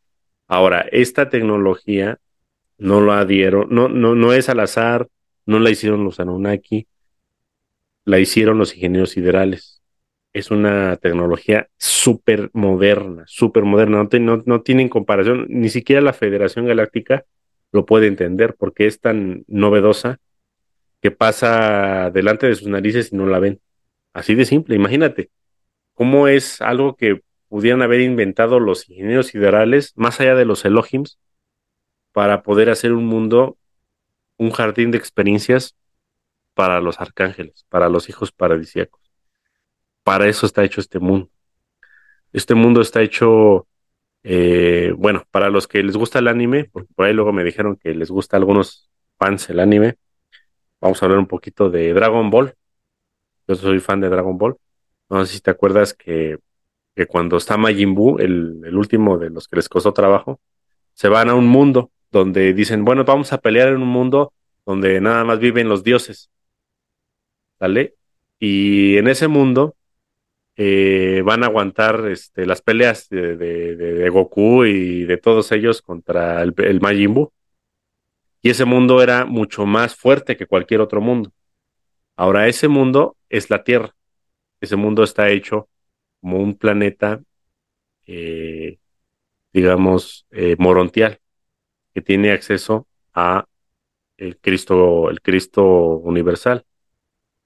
Y eh, está hecho para que aquí puedan encarnar los arcángeles o los hijos paradisíacos de forma humana o de forma humanoide, con el cuerpo que ellos quieran. Y por cierto, si te acuerdas en Dragon Ball, sacan un cubo. ahí saca este el Kaioshin, que es el como el dios supremo, saca, dice, este es un cubo y este es el material más duro que va a existir en el universo. Se lo avienta Goku, Goku lo agarra, que es así súper gigantesco, pero Goku lo agarra como si nada y se lo avienta a su hijo Gohan, que según lo iba a partir con una espada, ¿no? Bueno, ahí tiene otra referencia del cubo, ¿sale? Está oculto en todos lados. Esta información está codificada a través del simulador cuántico, lo, lo codifica dependiendo o sea, mira, la verdad no la pueden dar de tajo, la tienen que codificar a través de toda la existencia del humano. Y quien logre descodificar todo esto sale de la matriz. No es fácil. Solamente Giordano Bruno o alguien así lo ha podido hacer. Alguien sumamente inteligente lo ha podido hacer. Hay, hay, hay algunos que lo han hecho, pero tienen que descodificar todo eso que viene codificado, no de la manera espiritual, porque de la manera espiritual todo el mundo lo podía hacer, o sea, dice, bueno, me convierto en alguien bueno, recojo mi basura, le ayudo a la casera a sacar su basura, este, soy una persona que paga impuestos y sal, pum, salgo al tiro de la Matrix. No es así. Tienen que trabajar, tienen que investigar, tienen que ustedes ser partícipes activos, no que yo se los dé, porque muchos están esperando el podcast que caiga y, ah, mira, ya nomás estoy esperando así, me estoy rascando mi pancita y a ver si ya cae el podcast para saber qué, a ver cómo salgo de la Matrix. No, no, no, no, se trata de eso. Se trata de que ustedes investiguen y de que descodifiquen la Matrix, que viene codificada. Ya les di algo, ya tú hablaste de una película, yo hablé del anime, estamos hablando de que el cubo está entre las tres religiones principales, está, en todos lados. Entonces, si ustedes se ponen a trabajar, van a descodificar la programación en la que ustedes están inmersos porque la programación que ustedes están es encarnar, encarnar, encarnar y estar sometidos, sometidos, sometidos, pagar impuestos, pagar impuestos y obedecer, obedecer, obedecer. Y eso siempre ha sido. Si, si tú te pones a investigar, se han pagado impuestos desde la época romana, desde la época fenicia, desde la época sumeria. Entonces, la Matrix está codificada así desde un principio, nada más ha cambiado la tecnología, pero de ahí en fuera no ha cambiado nada prácticamente nos comportamos igual, nos manejamos igual, somos más personas, claro, pero todo lo demás sigue siendo lo mismo. Ahora, hay un video que mandé al grupo, eh, un grupo que tenemos en Telegram, en Telegram, no me acuerdo, en, WhatsApp lo mandé. Y este es un grupo, es un video de un, de un personaje, de un eso es un cortometraje, no recuerdo. Lo vamos a poner en la página de, de Facebook para que todos lo puedan ver. Eh, es una persona que, que se mete a un baño. Y eso no sé si lo viste, pero es una persona que llega, se mete al baño y se, este, se mete a hacer popó, popó, caca, pues. Y, y empiezas a, jalar el, empieza a jalar el papel y eh, pero, pero creo que ve unos pies, ¿no? O sea, ve unos pies y de repente jala el papel y dice, no te, no te apaniques, no, no, este, tranquilo. y dice, ¿qué rayos? Y, ya empieza a ver enfrente que es otra persona que está ahí y dice, oye, ¿qué está ocupado? No, pues sácate por allá, no, está ocupado. Y ve que alguien se asoma como queriéndolo ver.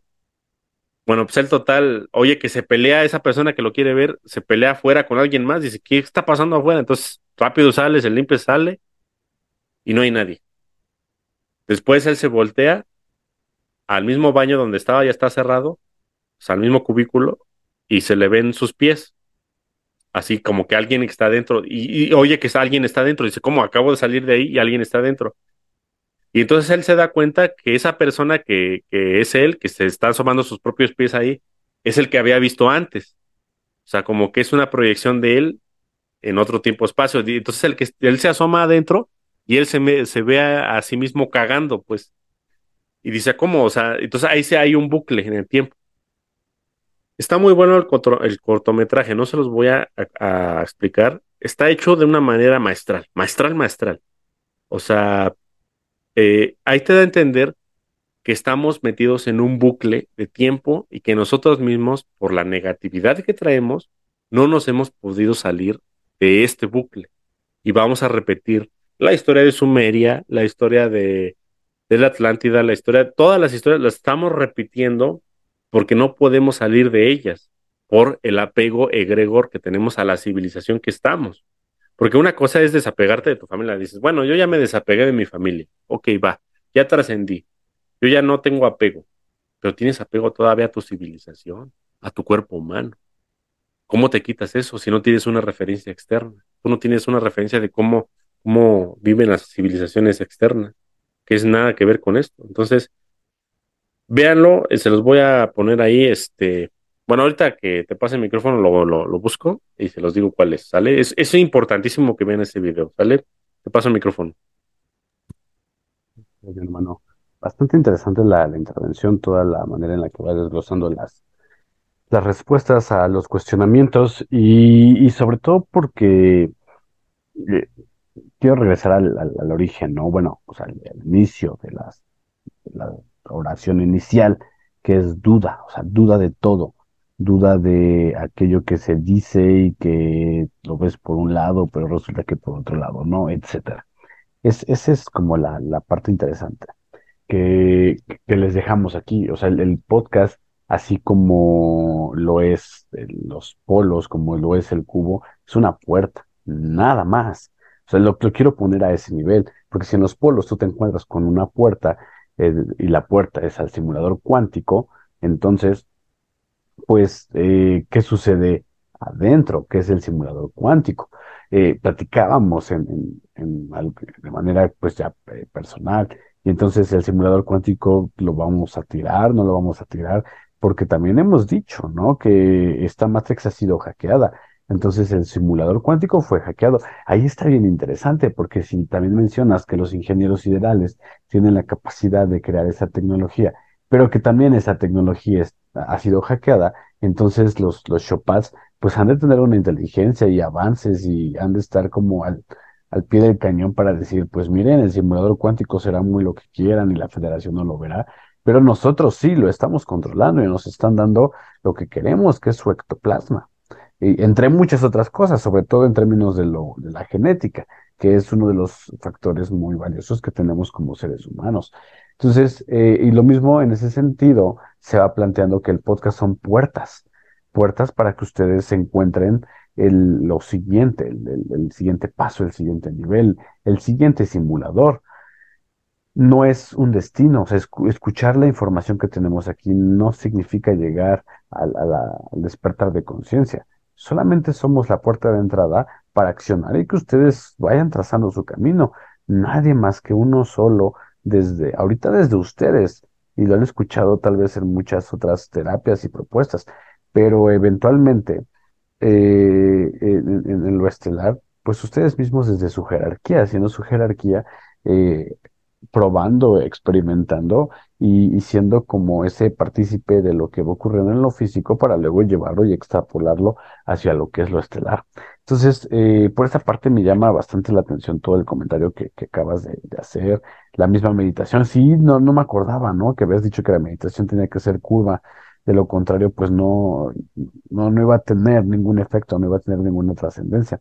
Entonces, eh, sí, sí lo recuerdo, digo, ahorita que lo mencionaste está más que claro, pero bueno, eh, también en, en, ese, en esa propuesta, pues quisiera como preguntar, ok, estamos aquí, eh, son las puertas al simulador cuántico, y, repito la pregunta, el simulador tiene que ser deshackeado, tiene que ser destruido, si es destruido, se destruye este mundo, todo lo que conocemos como programación. Me imagino que es como en el Age of Empires, ¿no? Ok, el Age of Empires existe. Luego lo hackearon. ¿Qué significa que lo hackearon? Que pues todas las civilizaciones salen con su cobra, ¿no? Algunos tal vez tres cobras, etcétera. Ya está hackeado. O sea, el, el, punto sería ir al origen y, quitar a la cobra, o sería ir al origen y quitar todo, o sea, quitar la misma experiencia que no pienso que sea la experiencia, porque si la idea es conocernos, reconocernos y actualizarnos y a través de la experiencia, pues no te, te, sirve tener el juego. Yo creo que si dejas de tener el juego, como que contrastas contigo, con lo que eres, pero no tienes manera de distribuirte hacia todo lo que existe, entonces creas otro juego y entonces se repite, ¿no? El, el, el mismo proceso. Entonces, eh, en, en, ese sentido, ¿qué sucede cuando, cuando también estamos eh, hacia, hacia el punto de salir de la Matrix. O sea, ¿qué, qué sería salir de la Matrix? Sería eh, ir a otra dimensión, sería entender que pues está gobernado por otros, otros seres u otras jerarquías y entonces decir, bueno, pues a lo mejor no voy a ir hacia ese nivel de jerarquías, pero porque, porque yo creo que es interesante, ¿no? A ver, si estás jugando el juego, imagínate que uno de los aldeanos dicen, no, pues es que esto es un juego, esto es una simulación, resulta que me ponen aquí a talar el, el arbolito, pero yo quiero ir pues eh, arriba de la jerarquía, y tal vez arriba de la jerarquía implica, sería como tratar de ser humano, ser, ser, humano, o sea, tal cual. Nosotros diríamos, ¿cómo vas a ser humano si eres ahí un monito de píxeles? Entonces, no tiene sentido, ¿no? Y yo creo que si yo lo veo como un monito de píxeles, también nos han de ver así las jerarquías, como, pues eres humano, ¿cómo crees que vas a, trascender hacia acá? A lo mejor valdrá la pena que si ese, aldeanito tiene la conciencia, extraer la conciencia a través del juego, ¡fum! Y entonces tener un avatar aquí humano y ese, esa conciencia plasmarla aquí en ese avatar y ¡fum! Un cuerpo criogénico artificial Aquí es artificial, pero si ya tenemos nuestros cuerpos criogénicos naturales, entonces me imagino que solo es que esa conciencia regrese a ese origen. Me imagino que es así. Y la pregunta entonces es, a ver, el cuerpo criogénico que ya eh, es, es, natural, ¿es, ¿es natural realmente? O sea, ¿está en una matrix natural o sigue siendo una matrix artificial? Porque hasta qué punto podemos autoengañarnos a nosotros mismos argumentando que estamos en matrix sobre matrix y que son artificiales y decir, pues es que así es el juego, así es el diseño, es, yo estoy hablando de un juego, pero resulta que esto que yo estoy mismo hablando, desde arriba sigue siendo un juego que está más pensado para eh, hacerte creer que el juego está, eh, está siendo jugado dentro de lo que pretende ser real. Si también esto es un bucle, entonces, eh, hablando muy terrenal, ¿cuál es la esperanza? Hablando muy estelar, se acaba también entonces, o sea, ese bucle deja de serlo y eventualmente llegamos a lo que es la naturaleza de nuestra esencia, o nos quedamos simplemente ahí como un, pues ni modo, te, toca esta Matrix, o ya saliste mucho y no sé qué sigue, pues regrésate con un mineralito. ¿Qué pasa con todo esto, mi hermano? Ok, mira, la Matrix natural sería donde tú te sientes cómodo un actor Matrix es su Matrix natural esta. Sería esta, su Matrix natural. Sería donde, donde está a gusto, donde está eh, sin ser rebelde, está pues sin cuestionarse. En el momento en que tú empiezas a ser rebelde, tú te empiezas a cuestionar, a no respetar la, las reglas. Las reglas de los romanos, la ley de los romanos, la ley la ley de los, no sé, de los mongoles, la ley luego de, no sé, del imperio español, la ley de, ahora de, de, los gobiernos comunistas o, digamos, eh, eh, los gobiernos socialistas, capitalistas, o no sé, el, el gobierno del orden mundial. Si tú nunca has estado de acuerdo con todo eso, es que esta Matrix no es la tuya, no estás a gusto con ella no es tu Matrix natural. Por eso siempre has, tú has estado rebelde, no te ha gustado, siempre has estado eh, queriendo salir, queriendo buscar, queriendo ver la forma de que no siga esto, ¿no? Muchos hacen de las suyas, muchos se vuelven rebeldes, hacen guerras, decapitan reyes, otros, eh, no sé, pasan por un proceso de introspección, se vuelven científicos, siempre van a hallar la manera para salir, por la física, por, la ciencia, por la guerra, por la que ellos se encuentren, pero no están a gusto con esto. Entonces, no perteneces a esta Matrix, perteneces a otra.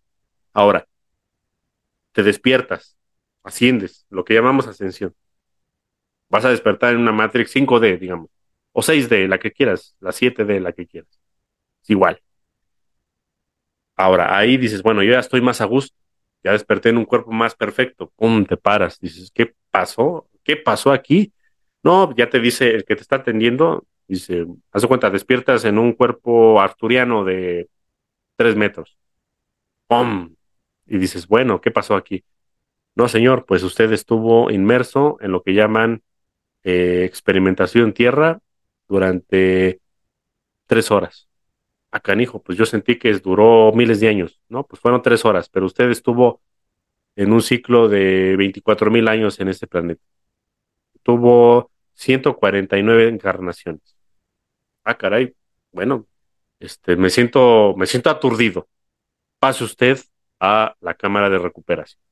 Ahí te pasan a una cámara de recuperación donde tú filtras lo que te sirve y lo que no te sirve. de, de las 149 vidas, 142 fueron pura basura, ¿no?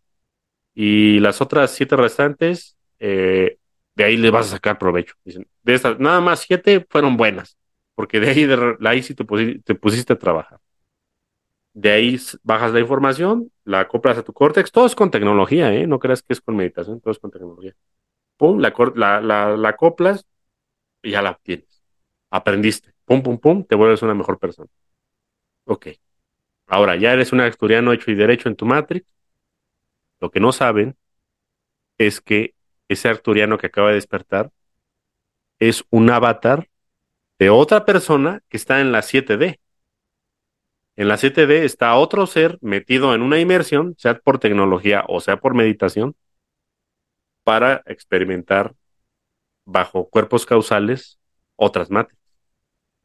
Yo llegué a ver a un felino que, que es como parte de una mónada que tengo, que está meditando en una en una, algún lugar del universo y yo pertenezco a él. Pero ese ser está en 9D.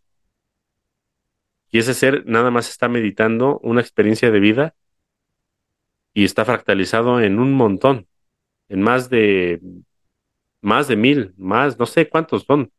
Yo soy uno de esos. Ahora, es una fractal de fractal de fractal. Entonces yo cuando voy despertando, voy, pum, despierto en 5D. Y luego me vuelvo a despertar, pum, me despierto en 6D. Pum, me despierto en 7D. Pum, me despierto en 8D. Pum, me despierto en 9D y ya soy el felino otra vez. Acá, ¿qué pasó aquí? No, pues es que estaba yo metido en, en el universo, estaba yo conectando con el universo. Pero no comprendemos lo que hacen esos cuerpos porque son perfectos. ¿Vale? Entonces, eso es lo que es la confederación. La confederación son seres que se pueden pasar de un nivel a otro nada más con cuerpos de ropero. ¿Vale? Los cuerpos de ropero son el que te pones un zipper, ¡pum! Me meto a una inmersión de 6D, hago una emisión, ¡pum! Me salgo. Para mí fueron, por ejemplo, yo tengo una edad específica y esa es la edad, no es la edad que voy a tener en, en no sé, en mi cuerpo este eh, de, 5D, no sé. Acá tengo, digamos, 30, 30 años, allá arriba tengo 300 años, allá arriba, arriba del, pleiadiano o de lo que tenga, a lo mejor es un acturiano que tiene 3000 años y arriba tiene, no importa la edad, porque nada más son cuerpos de ponerse y quitar. ¿No? Entonces, más o menos es para que me entiendan, porque luego no entienden lo que es la confederación. La federación nada más es la gente que maneja la burocracia aquí en la galaxia, que dice que, que, que es bueno y que no, eh, que protege, digamos, las órbitas terrestres para que no se metan otros seres, para que no interfieran, eh, hay que quitar esto, que poner lo otro, que encarcelar a, a tal fulano porque es malo, etcétera. La confederación se dedica a la recreación de vida, a la, a la jardinería de vida, al meter especies en planetas, a quitar especies en planetas, a destruir planetas porque ya no sirven, a poner nuevos planetas, y para todo eso a veces necesitas cuerpos. No necesariamente los necesitas, pero a veces hay que ponérselo. ¿Vale? Entonces, para eso necesitas lo que se llama inmersión. Entonces, tú cuando te, te pones un cuerpo, pero para eso necesitas, dices, estoy en 9D, ¿cómo bajo a la, a la 3D o a la 4D? No puedo con mi cuerpo de felino, me meto y destruyo todo el sistema solar. Así de fácil, porque es un cuerpo de Dios. Entonces lo que hago es, me meto en fractal a uno de 8, a uno de 7, a uno de 6, así, pum, pum, voy bajando y ya hago el, proceso de inmersión. Todo eso sucede en naves eh, de la Confederación, que esas naves son multidimensionales. Por eso tienen el tamaño a veces de, un sol o de un sistema solar y las más grandes tienen más o menos el tamaño de seis veces la galaxia. La nave más grande posiblemente haya más, pero la que yo sé es eh, seis veces esta galaxia. Es una nave gigantesca de recreación de vida. Imagínate lo que no se puede hacer en ese lugar. Entonces, más o menos así es como se va uno haciendo inmerso en una matrix que para en teorías es natural para ti. Ahora, las Matrix natural, pues es cada quien. Actor Matrix, te sientes natural en el 5D, pues ahí vas a seguir hasta que te quieras salir, hasta que entiendas que hay que ser rebelde y hay que salir, ¿vale? Ahora, eh, el simulador, ¿hay que, ¿tiene que ser destruido? Sí, sí, porque no sirve. Este simulador no sirve, este es un fracaso. Ha sido un fracaso desde un principio. Este, este simulador estaba hecho para los lemurianos y fue muy bueno en la época de los lemurianos pero desde que pasó eh, a, manos de, los draconianos y de otros seres negativos, eh, ya no sirve, no, no, no tiene solución. Entonces hay que destruirlo. Pero el problema es que la federación no lo va a destruir, porque ellos dicen, no, no, no, este, libre albedrío, dale lo que es de Dios a Dios, lo que es del César al César, y yo no me lavo las manos. Entonces, lo, que, lo que se debe de proceder es destruirlo desde adentro. Nosotros mismos lo debemos de hacer. Y si no somos nosotros, vamos a seguir infinitamente haciendo lo mismo, lo mismo, lo mismo y replicando lo mismo, lo mismo. Por eso les recomiendo el video. Mira, ya lo busqué y se llama en internet, búsquenlo en YouTube.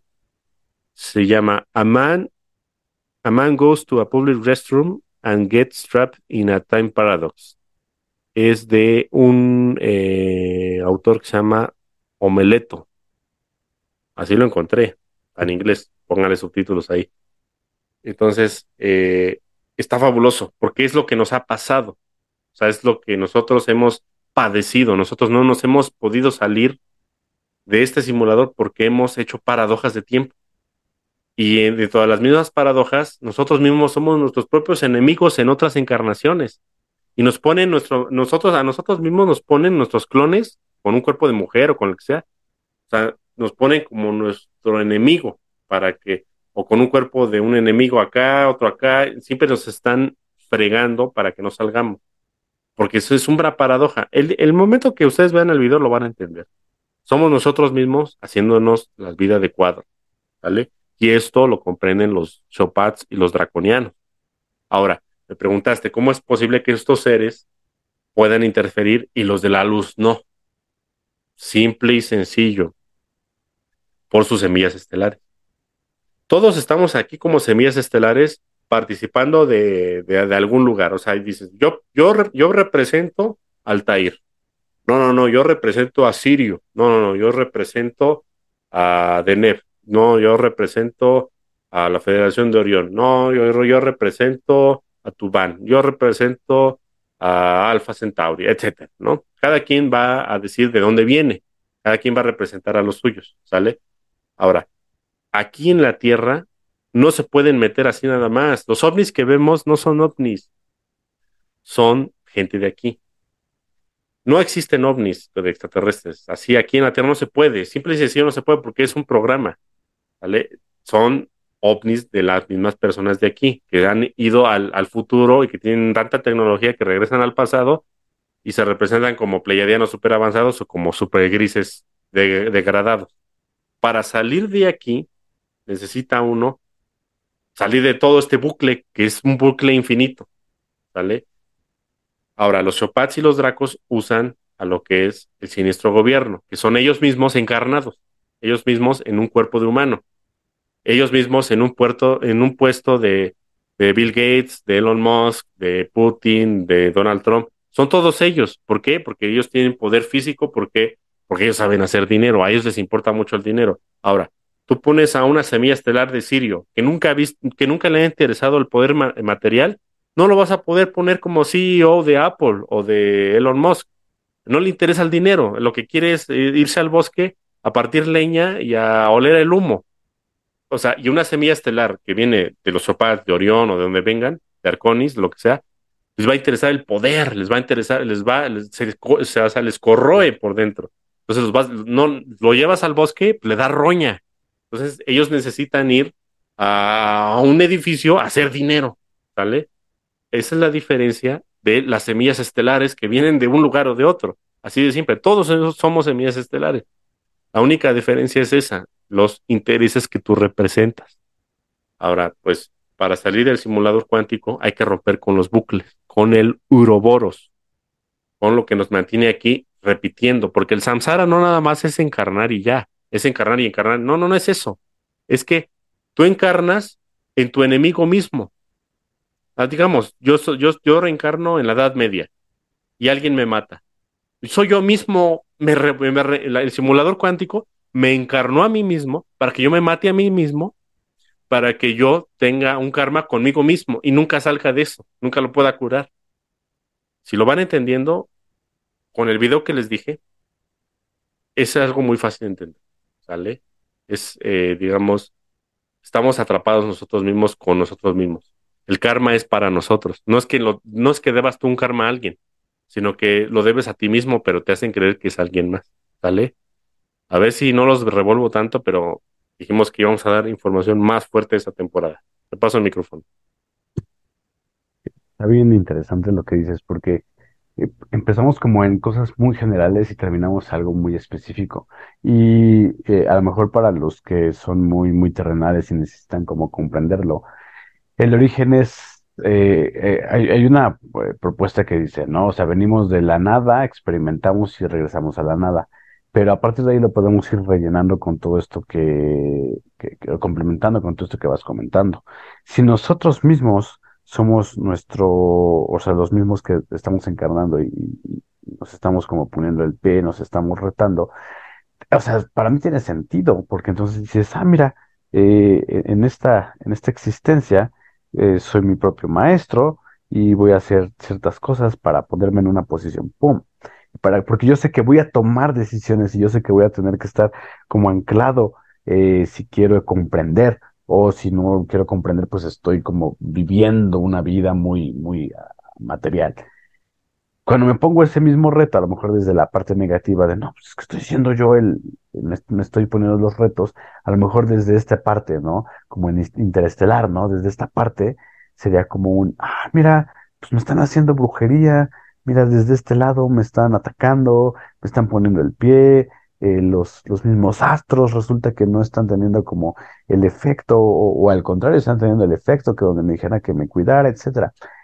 Si, si seguimos como eh, en, esa línea, en esa propuesta, y si yo soy mi, mismo maestro, eh, está padre porque complementamos la dualidad. No solamente soy yo desde otras líneas salvándome, sino también soy yo desde otras líneas poniéndome el pie, porque entonces la dualidad está completa y ya no solamente nos quedamos con, no nos quedamos solamente con la con el punto de, ah, mira, esto es lo, lo sesgado, o esto es lo que acontece, o esto es lo que simplemente, eh, pues, tenemos que, que, respetar como bueno, porque pues así iba, ¿no?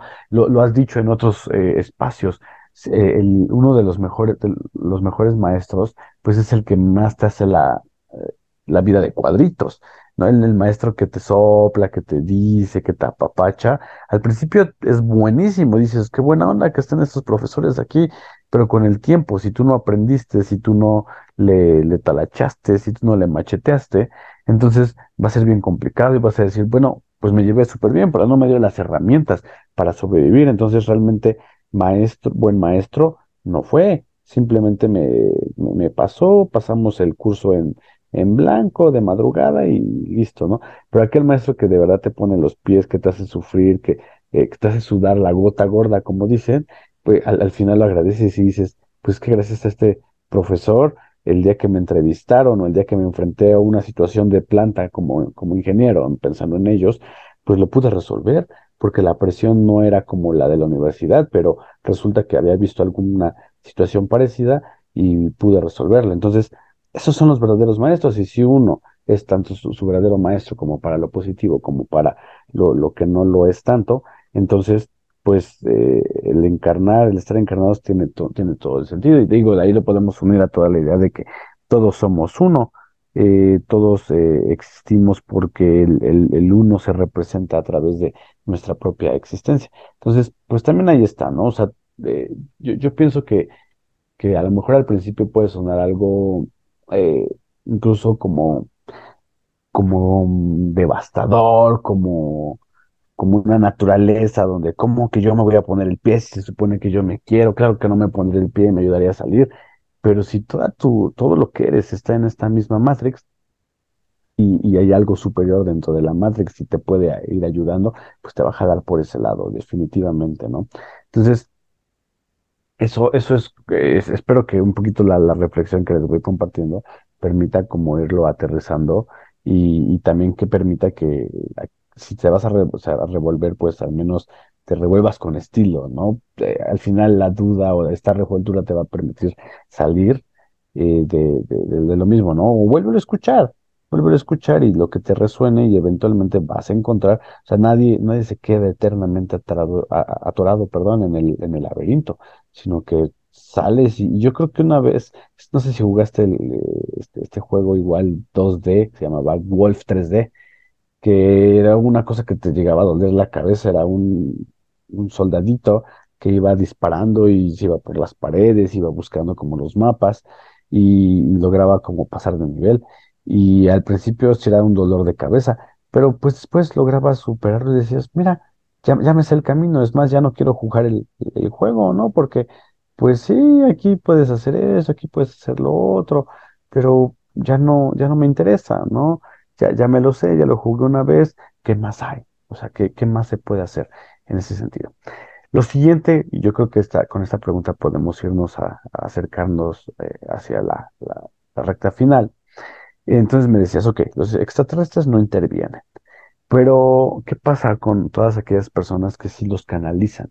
Que el pleyadiano, que Taigueta, los taiguetianos, que los cetáceos, ya les dieron un mensaje que les están explicando. O sea, eh, ahí, ¿qué, ¿qué, pasa? Conectamos con otros simuladores cuánticos. Eh, en realidad, ellos sí pueden venir y vienen y luego encuentran como el canal y dicen, ah, mira, ahí hay una, una pineal abierta, pues vamos a, darle la información y pues ya verá cómo reorganiza su vida porque él decide si habla o no habla. Pero también es bien curioso, ¿no? Yo no sé cuánta gente canalizará y no dice nada, simplemente se lo guarda cuánta gente canaliza y pues como que empieza a hacer de ello un, negocio, ¿no? Para ver qué, qué, información tiene, etcétera. Entonces, o sea, los extraterrestres, ¿quién, ¿quiénes son? Entonces, o sea, seres de otra, de otras, de otras Matrix, eh, cuando son físicos, digo, ya vimos que no intervienen, pero cuando me comunico con ellos, ¿cómo acaso rompo las, las reglas de la, de, de la, de la Matrix, eh, de esta, de esta fisicalidad? ¿Acaso eh, la expresión del cubo cuántico en la, en la Tierra no es lo suficiente y, sí conecto con algo diferente, o más bien fue porque vinieron a visitarnos esta Matrix y pues por eso es que puedo canalizarlos. ¿Cómo se va desarrollando ahí, mi hermano? Ok, mira. Vamos a entender que nosotros estamos en un programa, pero todos los demás también están en un programa, porque mucha gente cree que dice la Matrix, estamos en un programa o estamos en, como en la película, en un ordenador o estamos en un umbral. Sí, sí estamos en un, en un ordenador y sí estamos en un umbral, sí estamos en ambos. Pero los demás seres que vienen de otros lados también tienen su ordenador. Eh, mira, por ejemplo, la Tierra plana, que dije que iba a comentar un poco de eso. Eh, tenemos lo que es eh, la gente que canaliza la parte de la Tierra plana. ¿Por qué? Porque su, digamos, ellos no es que vean la dona, como decías, ah, bueno, me, pongo arriba y veo la dona. No es eso. Lo que ocurre es que esos cuerpos criogénicos ya están, digamos, controlados al 100% y ellos les están metiendo lo que es el... Eh, les inducen la idea de, ya estar controlados. Mira, si te fijas, la Tierra plana, dicen que yo la he estudiado, dicen que los muros de la Antártida pasas a otro, a otro mundo, a este que, que es así como una macro tierra plana, donde están las Pleiades, pero es otra, nada más son como unas islas y que está este otros como sistemas, todos los sistemas estelares según están en continentes, pero planos, ¿no? Más afuera de este, ¿no? Y todos son como círculos nada más. Eso es porque la programación ya están bajo un simulador cuántico, no el terrestre, sino ya uno más perfecto de umbral, donde ya se los están llevando para, para siempre. Entonces, esas personas algún día van a amanecer y el gobierno les va a decir que han descubierto que la Tierra realmente era plana. Entonces, cada quien va a ir a un cada cual, dependiendo su frecuencia. La Tierra no es plana, la Tierra es redonda, porque es un, es un toroide, es un, es un astro redondo. Sin embargo, eh, las personas pueden ser absorbidas, su alma va a ser absorbida y va a ser posicionada en un simulador cuántico del umbral que totalmente es lineal, 2D. Y del 2D va a salir la proyección a 3D y ellos van a sentir en su alma que todas están en una 2D. Dice, yo es que yo siento que estoy en una 2D. No sé por qué lo siento, lo, es mi intuición. Pues claro que estás en una 2D, ya estás atrapado, tu alma ya fue absorbida.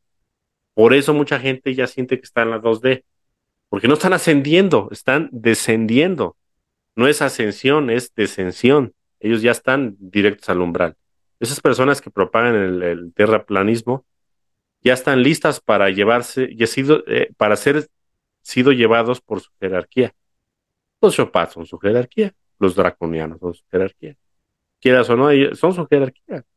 Es como quien dice, mira, mi ganado ya trae mi fierro, ya los, ya los enfierré a todos y son míos, son míos y, y, es más, tú te pones así a un lado de ellos, te huelen y el ganado dice, ah, mira, ahí está mi amo, el que me da comida. Y luego, luego vienen, es más, les abro la puerta y se meten los borregos o los toros, lo que sea, se meten solitos, porque ellos ya ventean a su amo, huelen a su amo.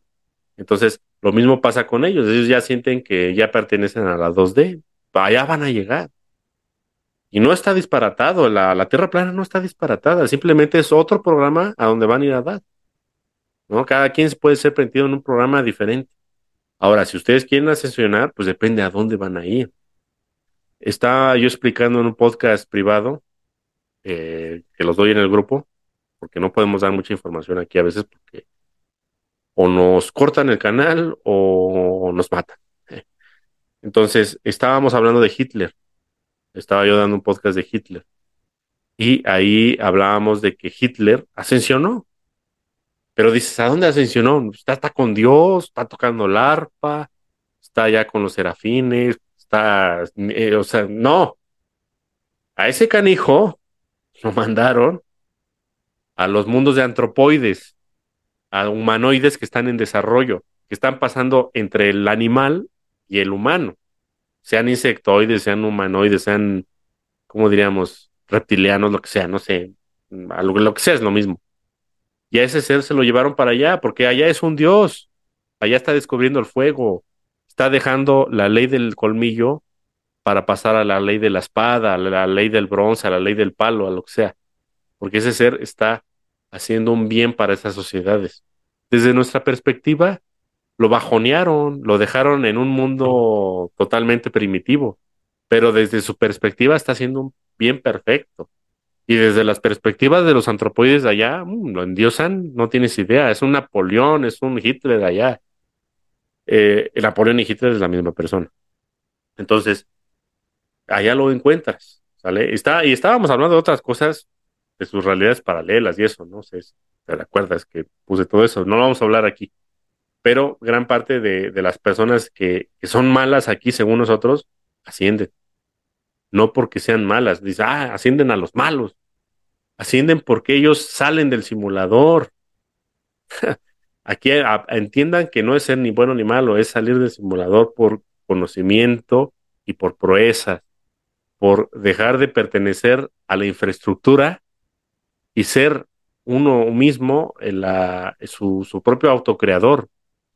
Toda la gente que se mantiene aquí, eh, digamos, pegada al simulador es porque se siente infraestructura, se siente parte de la naturaleza, se siente parte de todo. Yo pertenezco al bosque, no sé qué.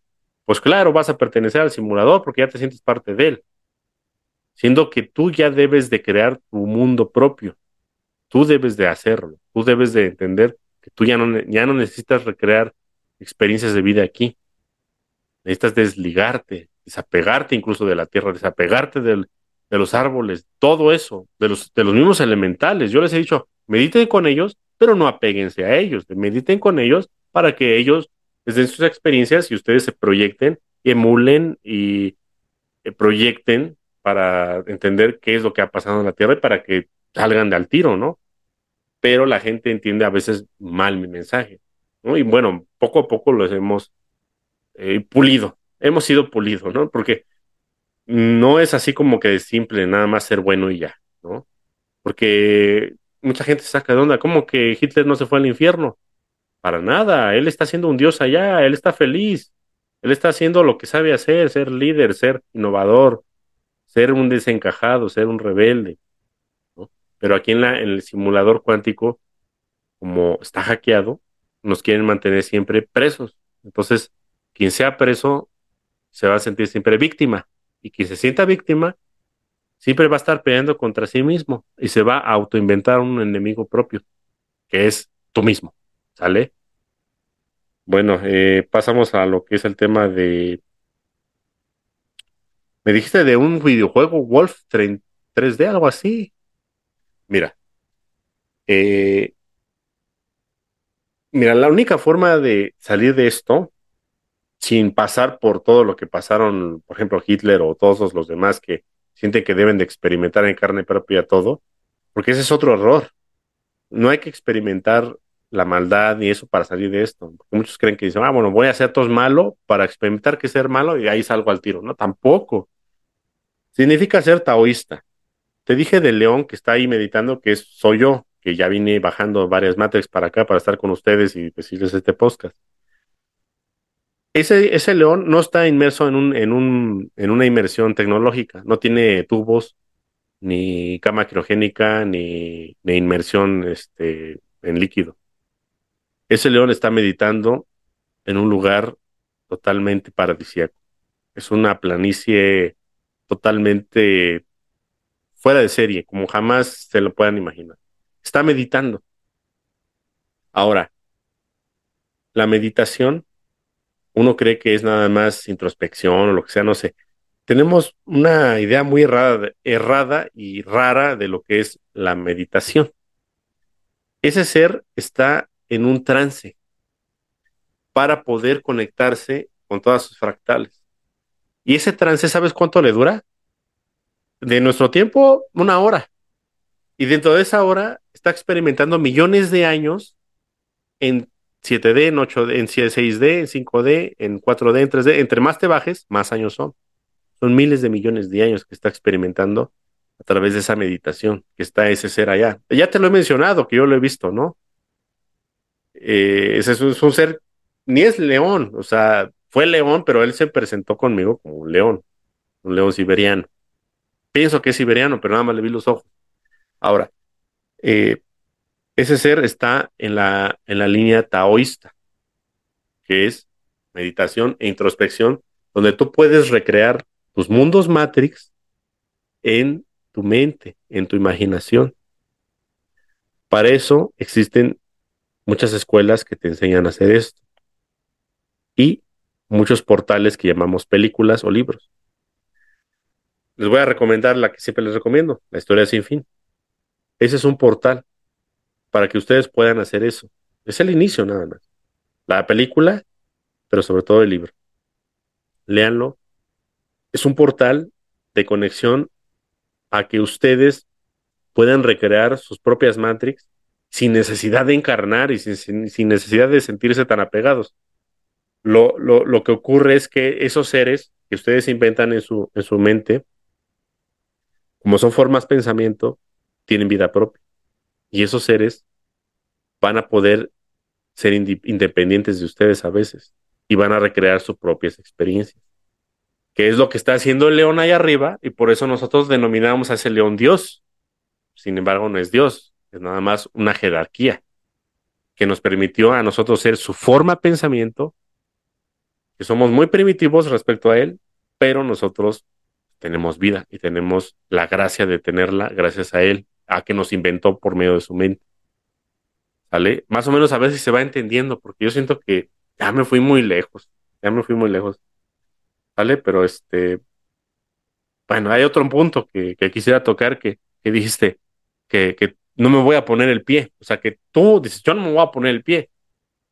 Pero el simulador cuántico, ese es su trabajo. Su trabajo del simulador cuántico, del Black Rock y de todo esto, es que tú olvides quién eres para que tú mismo te puedas poner el pie. Yo jamás me lo pondría.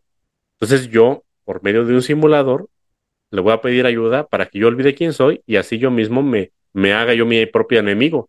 ¿Qué enemigo mejor? ¿Cuál, ¿Cuál es el enemigo más tremendo que puedas imaginar? Tú mismo. Imagínate tu versión, tu peor versión de ti contra ti. ¿Quién gana? Dices, ah, caray, pues esa sí está perra, ¿no? Para mí sería como mi, mi máximo, mi graduación. Es como este Darth Vader contra Obi-Wan Kenobi, algo así, ¿no? Quien vio Star Wars, o algo así, es un, tu antítesis.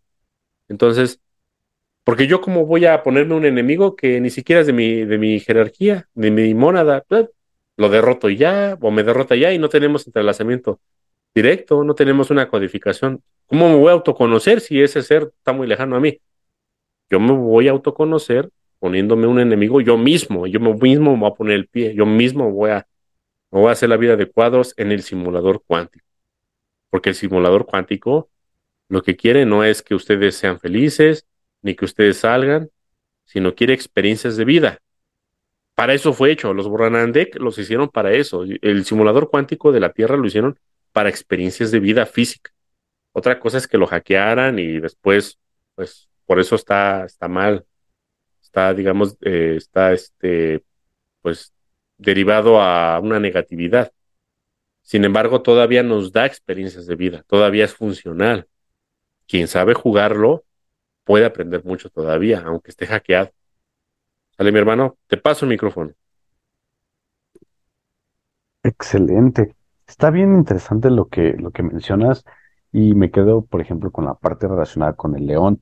Eh, decías, ¿no? Viendo de una línea taoísta. Y entonces, si, el león está creando, eh, eh, y es de alguna forma, si te das cuenta, estamos describiendo la película de Inception. Te vas, te vas sobre nivel. Nada más que aquí lo vemos como hacia la parte más sutil y aquí lo vemos como hacia el lado inverso. Eh, nos vamos como hacia esos niveles y el tiempo lo experimentamos así como dices, ¿no? A veces pienso que hay como dos líneas, la línea que donde el origen es el, el cuerpo criogénico, pero eh, si el cuerpo criogénico solo es un paso más para llegar, por ejemplo, a, este león, entonces también es cierto que pues quedarse en, una noción de lo que es el cuerpo solo es un, es, es, un, es un andar, es un caminar, no, no es un destino. Y me imagino que arriba del, del león siberiano, pues hay más, hay más todavía, ¿no? Eh, a lo mejor no, no es el momento de, de subir o de andar o de probar, o necesita de todas estas experiencias para eventualmente decir, bueno, pues pónganme contra otro león y nos vamos a la siguiente, al siguiente nivel, a la siguiente dimensión. Eh, si, si, por ejemplo, partimos de la premisa de que el león está creando esta realidad, podríamos decir que todos somos precisamente eh, eh, o estamos enlazados con, con, este león, pero también dijiste es que no, no es posible porque este, seguramente vienes, venimos de otros lugares, de otras mónadas, y entonces el entrelazamiento es totalmente diferente. yo me pongo contra mí mismo porque eh, incluso hasta misma, mismas canciones yo lo he escuchado, ¿no? O sea, cuando tú eres tu propio rival, tú te mejoras a ti mismo. Cuando eh, a lo mejor eh, en las mismas peleas, ¿no? en las mismas luchas, cuando vas hacia otras categorías, o tienes las de ganar o tienes las de perder, definitivamente por la técnica, por el cuerpo, por el movimiento, etcétera. Pero entonces, aquí, si, si es un león el que está creando toda la existencia, me imagino que no es el único, sino que es una serie de, de seres, ¿no? A lo mejor por ponerle leones, eh, por ponerle eh, otras, otros avatars, otras formas, las que están a través del eh, el pensamiento creando todos estos mundos y estas realidades y están conectadas, están empalmadas para decir, bueno, vamos a decidir que el color verde para todos es, es, verde. A lo mejor muy básico, muy burdo, ¿no? pero se ponen de acuerdo dentro de esa meditación infinita y el verde es verde y obedece a esas leyes. Me imagino que también ya hay leyes que están establecidas y que son inviolables, ¿no? Como dices, la cero intervención. Eso yo creo que es una de las leyes principales, porque si intervienen no tiene sentido. Pero si no lo hacen, dices, pues órale, experimentalo, ¿no? Y si van despertando a los diferentes niveles, es como cuando sueñas que sueñas y despiertas en el sueño y dices, ay, eso era un sueño, ¿no? pero también te das cuenta que era otro sueño y te puedes meter en dos o tres hasta que ya de verdad mm, abres los ojos y, sientes la pesadez del cuerpo y dices, bueno, estuve soñando, ¿no? Simplemente fue como ir experimentando diferentes, diferentes niveles. Entonces, eh, esto que nos vas, vas compartiendo, esta, la, profundidad con la que vas delimitando todo el, pensamiento. Y, yo, por ejemplo, cuando me decías, cuando estabas comentando, ¿no? Es el, el león materializándose, es el león meditando, es el león creando todas estas experiencias. Pues sí, el, crear, el creer es el crear. Y así como llega el pensamiento a nosotros, no somos el, final, solo somos una parte de la cadena. Y si como al, ratito vamos y nos, antes de dormir empezamos a, a, pensar y a crear un mundo, seguramente ese mundo existe. Y, y ese mundo dice, ah, mira, ya se conectó el Dios con nosotros. Este, hace mucho que no andaba por aquí, o es la primera vez que lo vemos, una manifestación de, y, yo, por ejemplo, todos los días cuando empiezo a, como a meditar o a través de, la autohipnosis y, veo estos mundos, digo, pues, ¿qué onda? O sea, ¿por qué no, no había estado aquí? No se me había ocurrido. Y digo, bueno, pues sí me voy a acordar, pero no me acuerdo. Y, y paso a otro escenario y es otra cosa y es otro mundo y es otra existencia. Entonces voy como de mundo en mundo y, la verdad es que ninguno es tan, tan, relevante, pero hacia abajo ya están creados, hacia abajo ya existen y seguramente eh, viven, viven y buscan la manera de llegar. Y yo creo que cuando llegan o cuando encuentran como entre todos un equilibrio, como, como forma de pensamiento y como creación, pensamiento, entonces eh, regresan al origen y regresan a, uno mismo y entonces es cuando de pronto empiezas como a canalizar podría ser que entonces canalizar no solamente es bajar la información necesariamente desde un astral, sino que algo que fue fractal, algo que se fue fractalizando, se, desfractalizó ahora y en todo ese proceso canalizas porque te llega la información, no viene de arriba hacia abajo, sino también de abajo hacia arriba y eres solamente un nodo por donde el pensamiento y todo el conocimiento va atravesándose. Entonces, pues por ahí eh, puedo, puedo irte dando también parte de las reflexiones en función de todo lo que comentas y pues ahí está, ahí está la reflexión, mi hermano. Eh, quiero pasarte el micrófono, yo creo que para acercarnos a, una recta, una recta final, si quedó algo pendiente, si quisieras compartirnos también eh, algo de que, que, pienses que sea relevante o que también vaya aterrizando, porque pues sucede, ¿no? Que vamos cerrando, pero sigue llegando información, porque es importante, ¿no? Y también hay que darle ese espacio porque eventualmente el, el, el compartirlo es el, es lanzarlo y cuando lo lanzas lo rebotas y cuando rebota te regresa pues con otra, otra frecuencia con más información. Es como cuando la abeja sale, sale, poliniza, empieza a polinizar las, eh, las, las flores, trae el polen y regresa la misma abeja, pero regresa o con el polen o con, o con algún, a, lo mejor alguna idea de no se metan por aquí, no se metan por allá, aquí tengan eh, cuidado o o si regresa incluso como oliendo muy artificial, ¿no? Como a refresco, ya no la dejan pasar porque contamina. Entonces, e, ese trae experiencias a la, idea de lo que es la colmena, pero la colmena vista desde otra propuesta pudiera ser este león taoísta meditando. Entonces, le vamos llevando la información para que pueda discernir y llevarnos a algo diferente. Mi hermano, te paso el micrófono. Ok, bueno,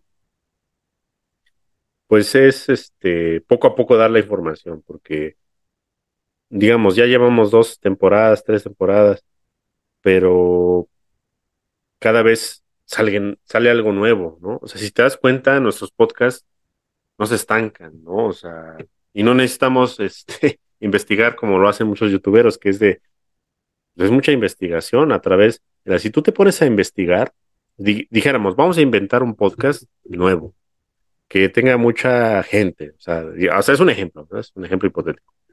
Eh, quiero mucha gente, quiero que sea famoso y quiero que sea bueno. Vamos a investigar. Por ejemplo, este del mundo desconocido, ¿no? Punto es. Eh, el JL que le echa mucha galleta, mucho, mucho trabajo a la investigación. Todo el trabajo que realiza, obviamente es su trabajo, no tengo nada contra él, pero es a través de las cosas que suceden aquí, o sea, es a través de libros, experiencias de otros, es a través de, de cosas que él ve en Internet, en Google, Google Earth, Google Maps, eh, fotografías, etcétera. Es información de el planeta, no es fuera del planeta. Entonces, eh, va a estar siempre sometido al bucle, al bucle que les, les, expliqué hace rato, a ese bucle infinito de, de, siempre volver contigo mismo sin aprender nada. O sea, estoy investigando, es, es, lo que yo entiendo, mira, ¿cómo es posible que estos tipos, por ejemplo, el mundo desconocido y todos estos tipos que están en YouTube, eh, que son súper tremendos para dar información, porque son muy buenos, la verdad, mis respetos con todo lo que dan, pero no salen de lo mismo, o sea, de cuenta, dices, bueno, se supone que su evolución va en ascenso, empezaron hablando de conspiraciones, etcétera, etcétera, ahorita ya deberían de estar hablando de algo tremendo, o sea, de algo que dices, no inventes, ya me voló la cabeza, o sea, ya de plano ya no aguanto porque está muy tremenda la información. Y se mantienen en una linealidad, o sea, lo mismo, no, mañana hablan de la luna, pasado mañana hablan de los chemtrails, eh, y así, ¿no? Y, después reciclan el tema. Obviamente son interesantes porque hayan otras cosas, pero siempre es lo mismo. Significa que ellos mismos son parte del sistema, son parte de, de, de del bucle mismo son parte del hackeo de la simulación de, este planeta. No pueden salir. Ellos y nadie más. O sea, ellos todavía tienen un grado más porque están investigando conspiración o lo que sea, o ciencia, pero hay gente que no sale de la política. O hay gente que no sale nada más de, fútbol. O hay gente que no sale de chismes. Entonces esas personas van a estar siempre en su, en su uroboro propio, en su bucle infinito y no van a salir de ahí. ¿Vale? Entonces, eh, para salir de ahí hay que tener huevos, así como diríamos en México. ¿Qué son los huevos? O sea, es carácter, es, es firmeza, es yo quiero salir y no dejarme por lo demás, no, no ser un, un o sea, no, no tener mente débil. Y bueno, pues es que no, no entiendo a la gente que tiene mente débil, o sea, quisiera yo a veces ponerme en esos zapatos, no puedo, pero a veces pasa. Yo me puedo modular, pero, pero no entiendo la gente que, que, que, por ejemplo, sea pisoteada y le gusta ser pisoteado, ¿no? Entonces mantienen un bucle siempre. Entonces, lo peor de todo es que estas personas nos van jalando a todos, porque traen un egregor y el siniestro gobierno, como ya maneja el MK Ultra y todo esto de, digamos, de, control mental, hace que también nosotros nos negativemos, porque nosotros eh, somos jalados por ese Gregor, somos jalados por esa psique negativa. Entonces es difícil también. ¿no?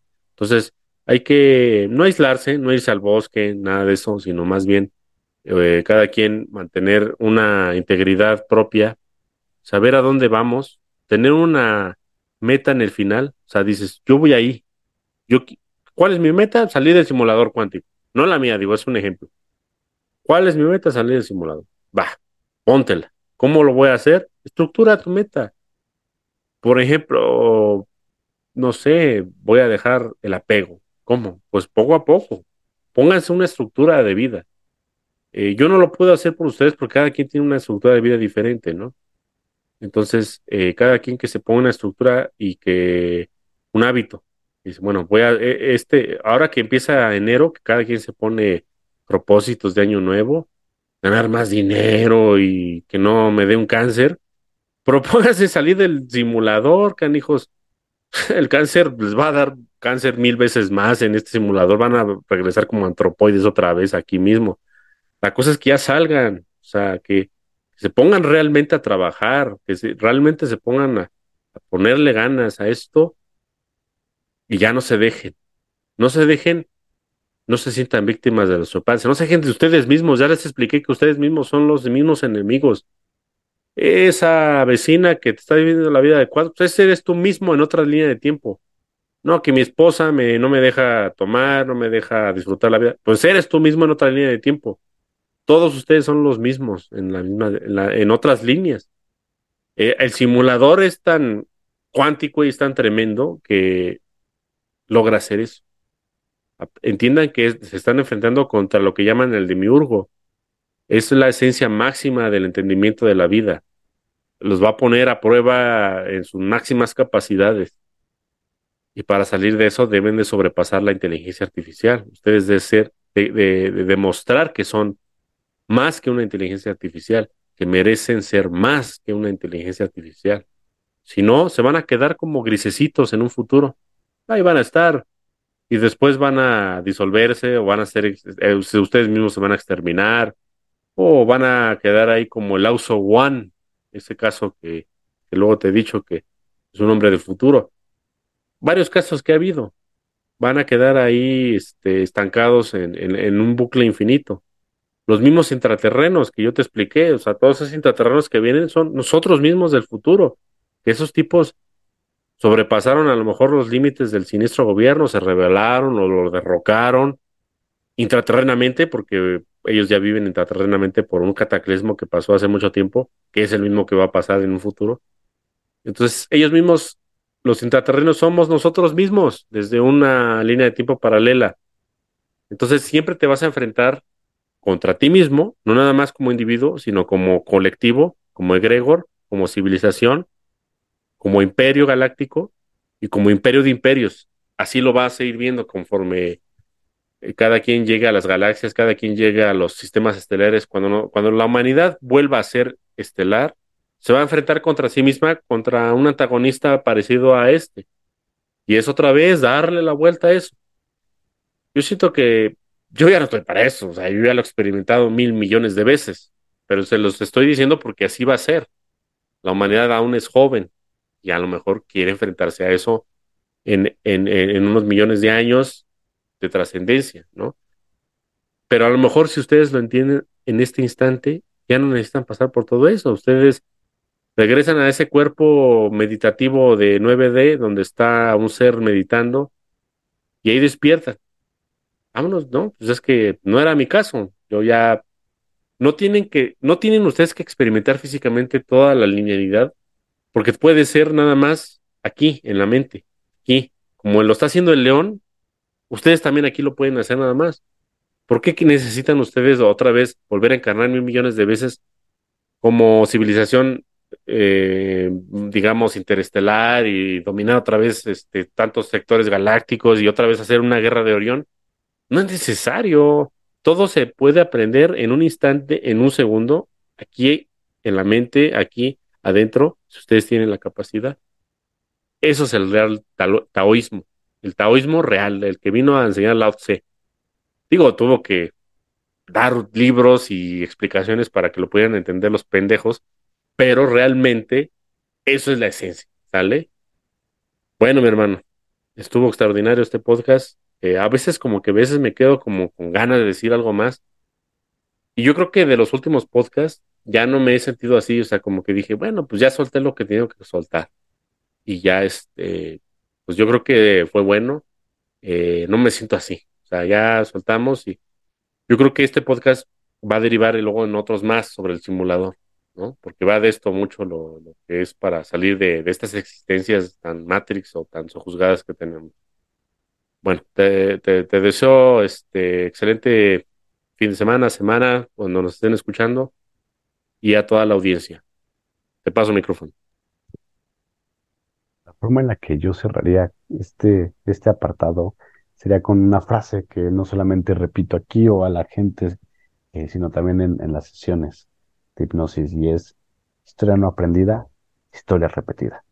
Mucho de lo que has, has comentado, mucho del aprendizaje, yo creo que otras personas desde sus saberes, desde sus conocimientos, sus conciencias, las materias que dominan, encontrarán que aquello que no aprendiste va a regresar con otra potencia para enseñarte exactamente lo mismo que desde el principio pudiste haber agarrado y pudiste haber trascendido. La cuestión es qué tanto puedes o has sido una víctima de tu propia historia como para decir, bueno, pues a la próxima es que lo, voy a aprender, ¿no? Ahorita pues me, siento cómodo con todo esto. Desde diferentes puntos, diferentes materias se puede ir aprendiendo que la, la, historia es, es, la misma, ¿no? Incluso hay quien dice que el ser humano vive tan poquitos años que le imposibilita eh, pensar que alguna vez hubo una guerra o dos guerras y que pudiera avecinarse una, una tercera, ¿no? Por ejemplo, porque vives tan poco tiempo que no te da tiempo de reflexionar y realmente estás inmerso en que mientras tú estés bien, lo demás no importa, aunque ese bienestar solo responda a una situación dentro de la fisicalidad. Entonces, eh, lo sentí potente, el, cierre bastante potente, bastante eh, energético, y pues esa era la idea, esa es la propuesta, que, que fluyan, que sean, que cada uno tenga su propia vida, tenga su propio sentido, su propia frecuencia, y a partir de ahí que de, esa energía siga desglosando muchas otras más, tal cual lo estabas mencionando. Entonces, eh, eh me lo dijiste al principio, ¿no? Y yo creo que también te lo decías a, a ti mismo por este cierre que das, y es que lo que, lo que salga sin una predisposición y como vaya fluyendo. Sí, ciertos puntos es importante darle una estructura, pero de ahí lo que se vaya construyendo y constituyendo. Y, justamente ahorita pasó, ¿no? Esta parte donde ¡fum! Ahí está presente, ¿no? Y ahí estamos plasmando lo que de verdad queremos desde lo que conocemos y dentro de lo que podemos transmitir con las, las palabras, la estructura del conocimiento que también está a nuestro alcance. Entonces, ha sido un verdadero placer y confiemos en que tal cual lo, platicaste, ¿no? El siguiente sea alimentación, es un tema que está, está ahí presente, que, que va a ayudar también como a ir, cimentando este entendimiento con el, el, cuerpo, el cuerpo que tenemos con este avatar, y confío en que nos vaya dando eh, la pauta, la pauta para seguir luego del cuerpo, pues a la, a la parte de la conciencia, a la parte cuántica que, eh, alimentado el cuerpo, pues lo cuántico está, ¿no? Al revés no significa que no sea, pero a veces pareciera que los ayunos intermitentes son un poquito más, más eh, largos, pues sin conciencia no nos llevan a ningún lado y pues aquí vamos a llevarlo por ese lado de la conciencia. Entonces mi hermano, te mando un abrazo, estamos en contacto y hasta la próxima.